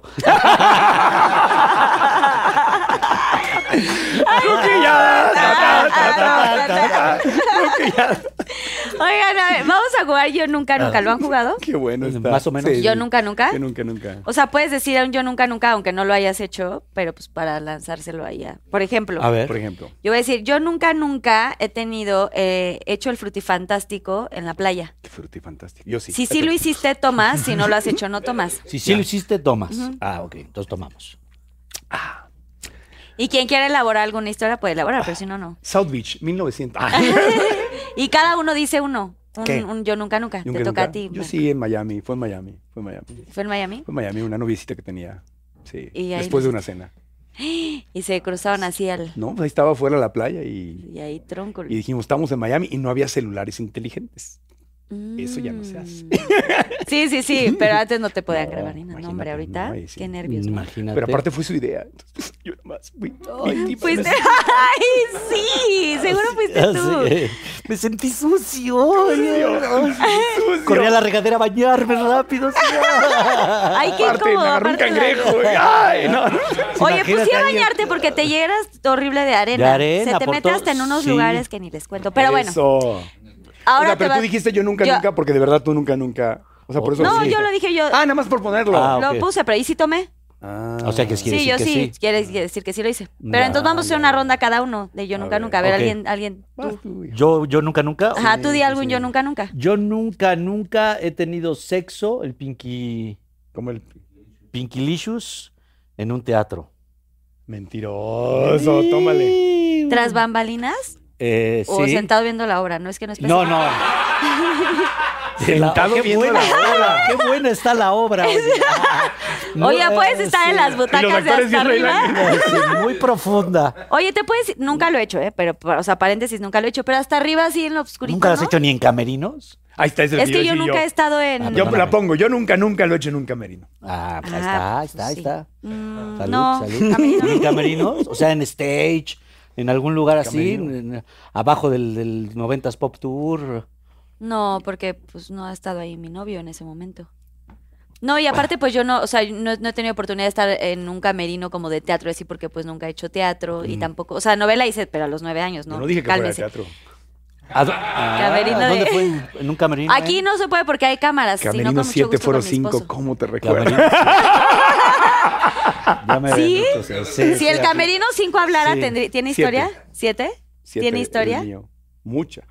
O sea, sí, neta, sí, sí te... al- Sí, tenía novia y ahí llegaba la novia a visitar. Al- al camerino. A la hora del break, claro. Entre programa y programa llegaba. ¿Y no te daba como cosa? Claro, ¿Que te sí, cacharan? cosa cuando se iba. No te vayas. Ahí es cuando decía, atínale al precio. Tara, es porque, ¿Por qué crees que llegué tarde al programa? te? Ah, fue por eso, está bien. Yo nunca, nunca me he puesto borracho para ir a trabajar. O O, sea, sea, trabajado borracho. Ah, o sea, pero fue circunstancial que se te subieron las que haya copas. sido, ajá. Pero no es de, voy a ponerme borracho para llegar No, así. no, no, fue que las cosas... Que se salieron yo de no control. sabía, y, ay, mira. Sí, a mí, a sí me tocó que se me subieron un poco las copas Sí, algún día. a mí también. Se me subieron las copas, las tenía aquí las de ella. Copa C, por cierto. Yo sé, yo sé algunas anécdotas, no sé si sean reales, pero sé algunas. Sí. Carlos Espejel en Mundo Fox. Ah, Ay, no, ya, por favor. Ya, por favor, no. se Bueno, grababa yo, en Colombia. Ya estoy, ya estoy atando cabos. Ya, ya. se ya. grababa en Colombia. Ah. la no- ya, ya entendí todo. yo nunca, nunca he cachado a un amigo en el Pinky Licious. O sea, de que entres a... Ay, perdón, no. No. ¿no? Ay, perdón. No. es lo que piensas. Amigo, amiga, nunca han cachado a nadie. Yo no. No es lo que tú crees. Yo no, no, nunca he visto a nadie. ¿Tú? No, Carlitos? realmente no.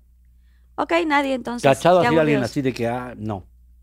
No, Ok, no, otro. bueno, va, va otro. Yo Marco. nunca, nunca fui sorprendido por la policía haciendo cosas en un carro. Ay, sí. Ah, Justo altas ayer estaba hablando de eso. ¿Fue hace rato? Mm. Hace rato, sí.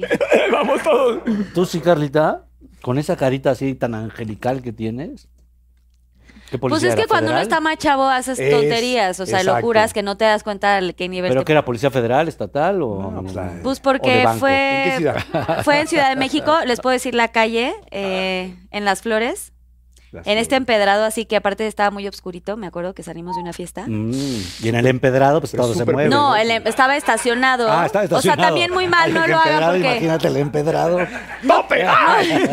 No quiero decir que la seguridad antes, la inseguridad antes en Ciudad de México era diferente que ahora, pero la verdad es que sí nos pusimos mucho en riesgo porque era un lugar muy oscuro y estacionamos el coche y pues, pues, Claro. Aún en esos niños tiempos. calientes que estaban ahí y no, realmente no hicimos, o sea, estábamos ahí echando el toca- la tocadera Sí. y pues de pronto volteamos y güey, ya teníamos aquí a un señor que así. ¡ah! Así, y pues era un policía y Una atrás estaba la patrulla. Órale. Pero yo mi mayor temor era que le fueran a decir a mi mamá. O sea, imagínate, ya que me llevaban a la policía, eso era lo de menos. La policía con, o sea, que mi mamá se enterara de la situación era lo que a mí me estaba. Claro.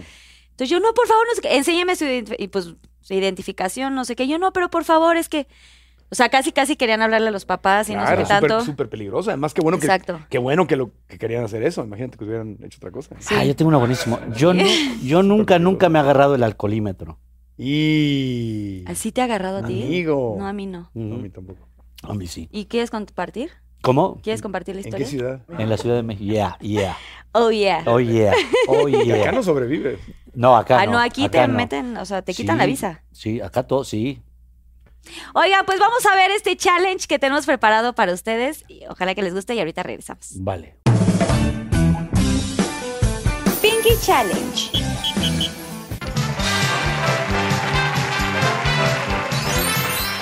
Pinky Lovers, bienvenidos a otro capítulo más de 100 Pinky Lovers. Dijeron, tenemos como invitadazos a Marco Antonio Regil de este lado.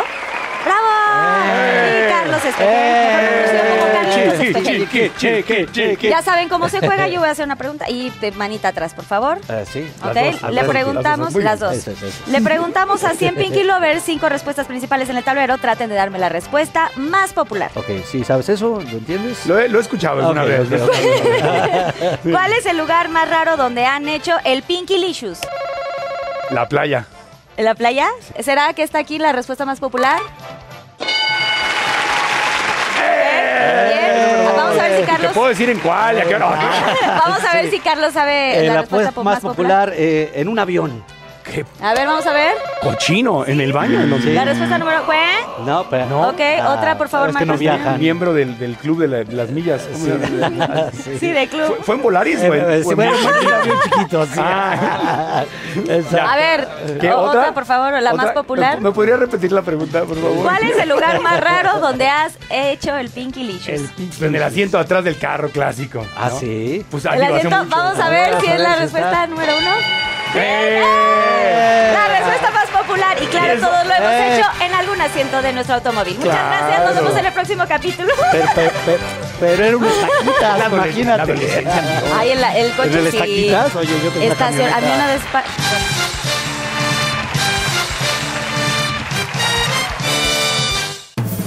Pinky Challenge. Oigan, qué diversión eso. ¿Cómo olvidar ¿Viste? ¿Viste? 100 Pinky, 100 mexicanos? ¿Te gustaría, Marco Antonio, regresar ¿Qué? a Pinky 100 Pues algo ah, así? sí, es un. Mira, su- ah, me gustaría, la verdad, me gustaría más hacer Atina del Precio. Ese, es, ese ese, estaba bien ese fue un clásico y hablando de los reencuentros y de los retos. Es un programa que fue el primero que hice en televisión Con inter- Segoviano. internacional con Segoviano y ese me gustaría hacerlo, hacerlo de nuevo. 100 mexicanos también, o sea, lo, lo- lo haría. La verdad, tenía una cosa, estoy muy ocupado, no sé si, no sé si podría... Si podría hacerlo, pues estamos a tope de trabajo y todo, pero sí, claro, 100 mexicanos, Atina del Precio, The Wall, que no se vio en México, pero se vio en Telemundo en Estados Unidos, esos tres han sido mis programas favoritos. Ahora, si no puedes tú, Adrián está libre, ¿eh? No, pues ahorita, por ejemplo, Adrián, Adrián, Adrián Uribe. Adrián Uribe. No, vino mi podcast Adrián Uribe. Le dije, ¿qué? ¿También me vas a quitar este? Le dije, ¿qué? Este es el podcast de Marco Antonio Regí con el Víctor. El Víctor presenta. Ay, es un tipazo, Ahorita, Adrián pero, Uribe. pero Rodrigo Vidal está haciendo la- una versión de, de 100 latinos, dijeron, para, para Telemundo. Ah, y me da un gusto enorme que sea Rodrigo, porque lo quiero, es de mis mejores, bueno, un gran amigo, lo admiro, lo quiero mucho. Me habla para pedirme consejos, oye, amigo, y no sé qué tanto. Entonces, pues cuando lo, pues, me da gusto, porque lo lo lo el programa, el formato que es precioso, lo ha acabado siendo gente a la que quiero mucho. Y yo creo que te debes de sentir orgulloso que tú, eh, pues, creaste un nicho para todos estos nuevos eh, personajes, Sí. talentos, ¿no? Y te debes sentir orgulloso de que sigan tus pasos. Y espiritualmente es una oportunidad de desprendimiento, porque todo en la vida se acaba. Ese es el tema, ¿no? Todo lo que quieres, todo lo que amas, se va a ir.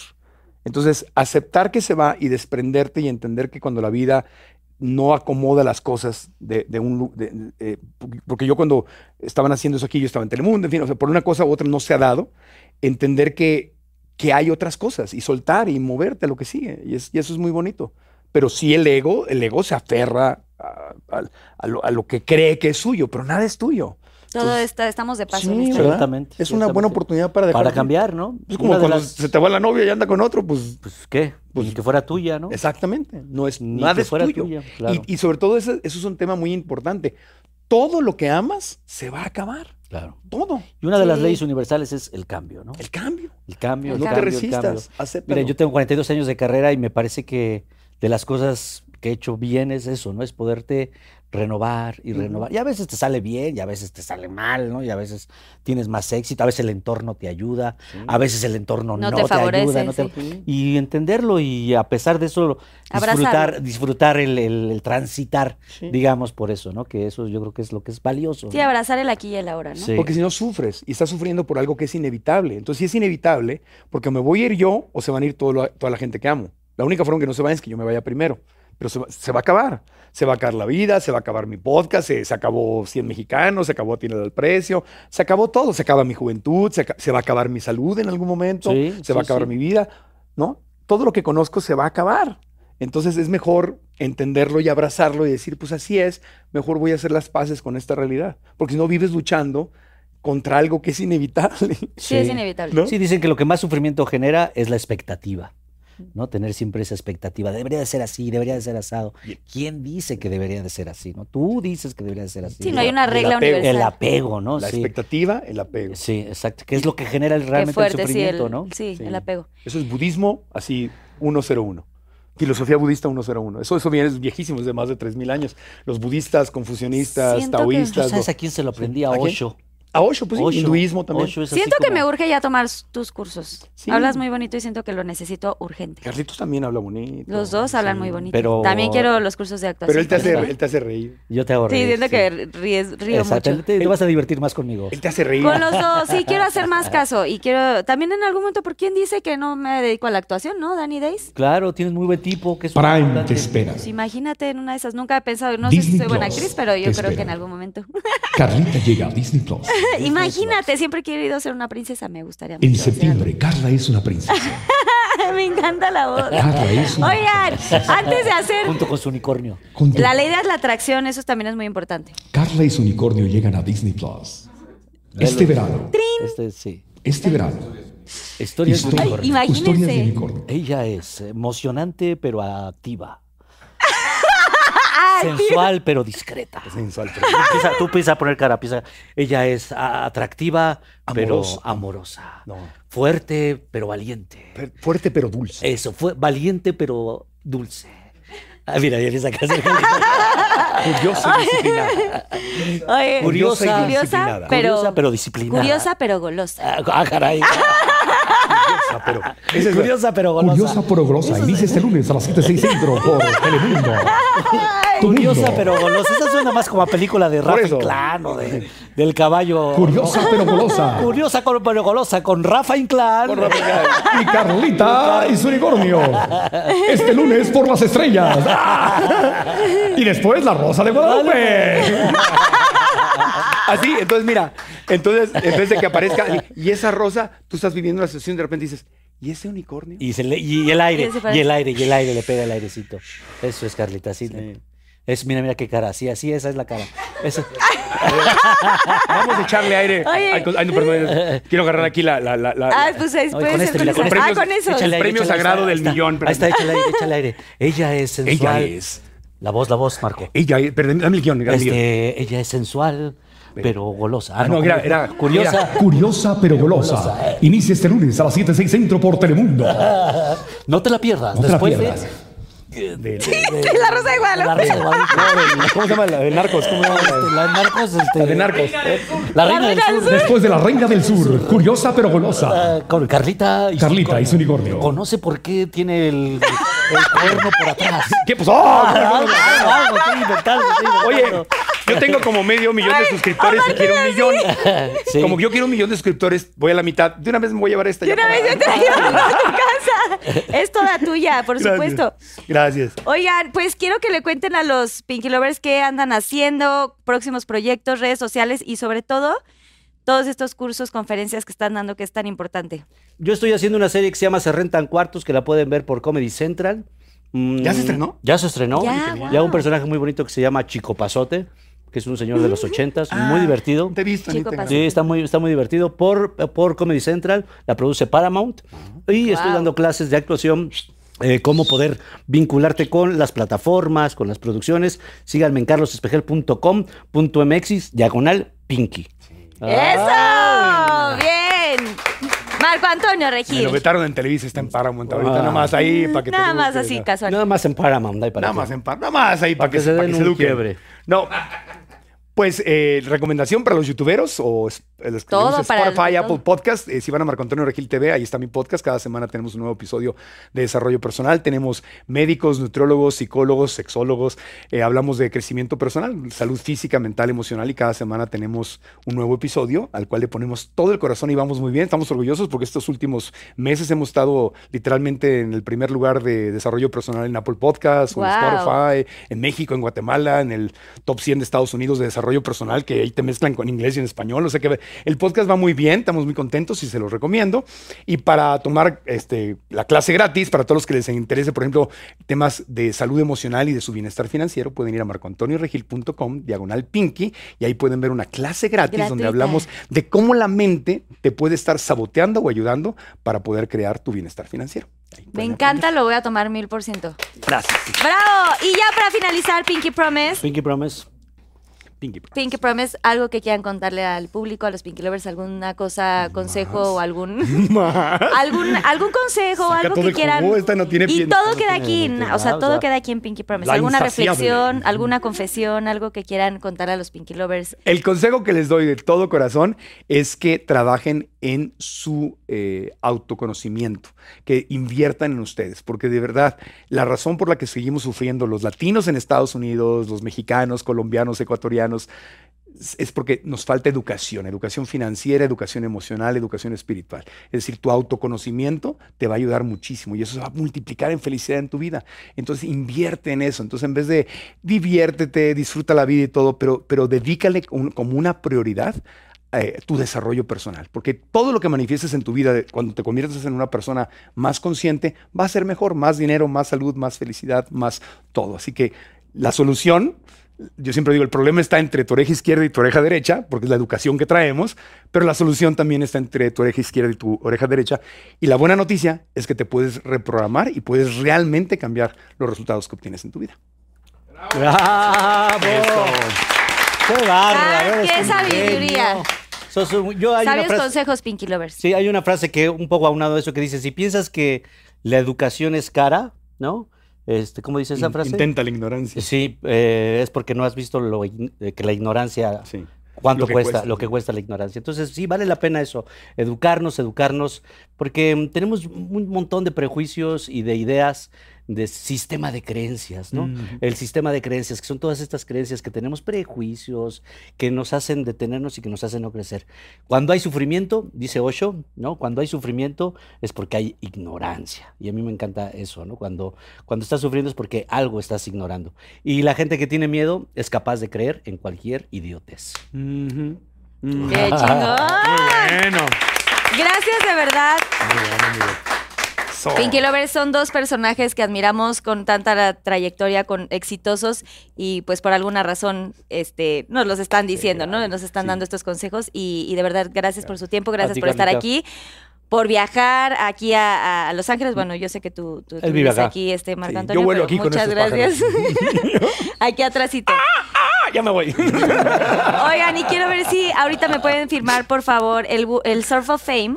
Que, que es la, la, la, ¿El- pues el la, what? la tabla El surfer- Surf, of- surf- of Fame. Oh my God. Surf of Fame. Oh Fame. my fucking God. Surf for fame. Y quiero agradecerle mucho a toda la producción. Or Le quiero agradecer mucho a toda la producción que Eh, hace posible esto. Aplausos a la producción. ¡Eh! Gracias Susana. Unicornia, gracias a todos, gracias a Kike que siempre está aquí dirigiéndome, a Daniel Díaz por supuesto mi esposo.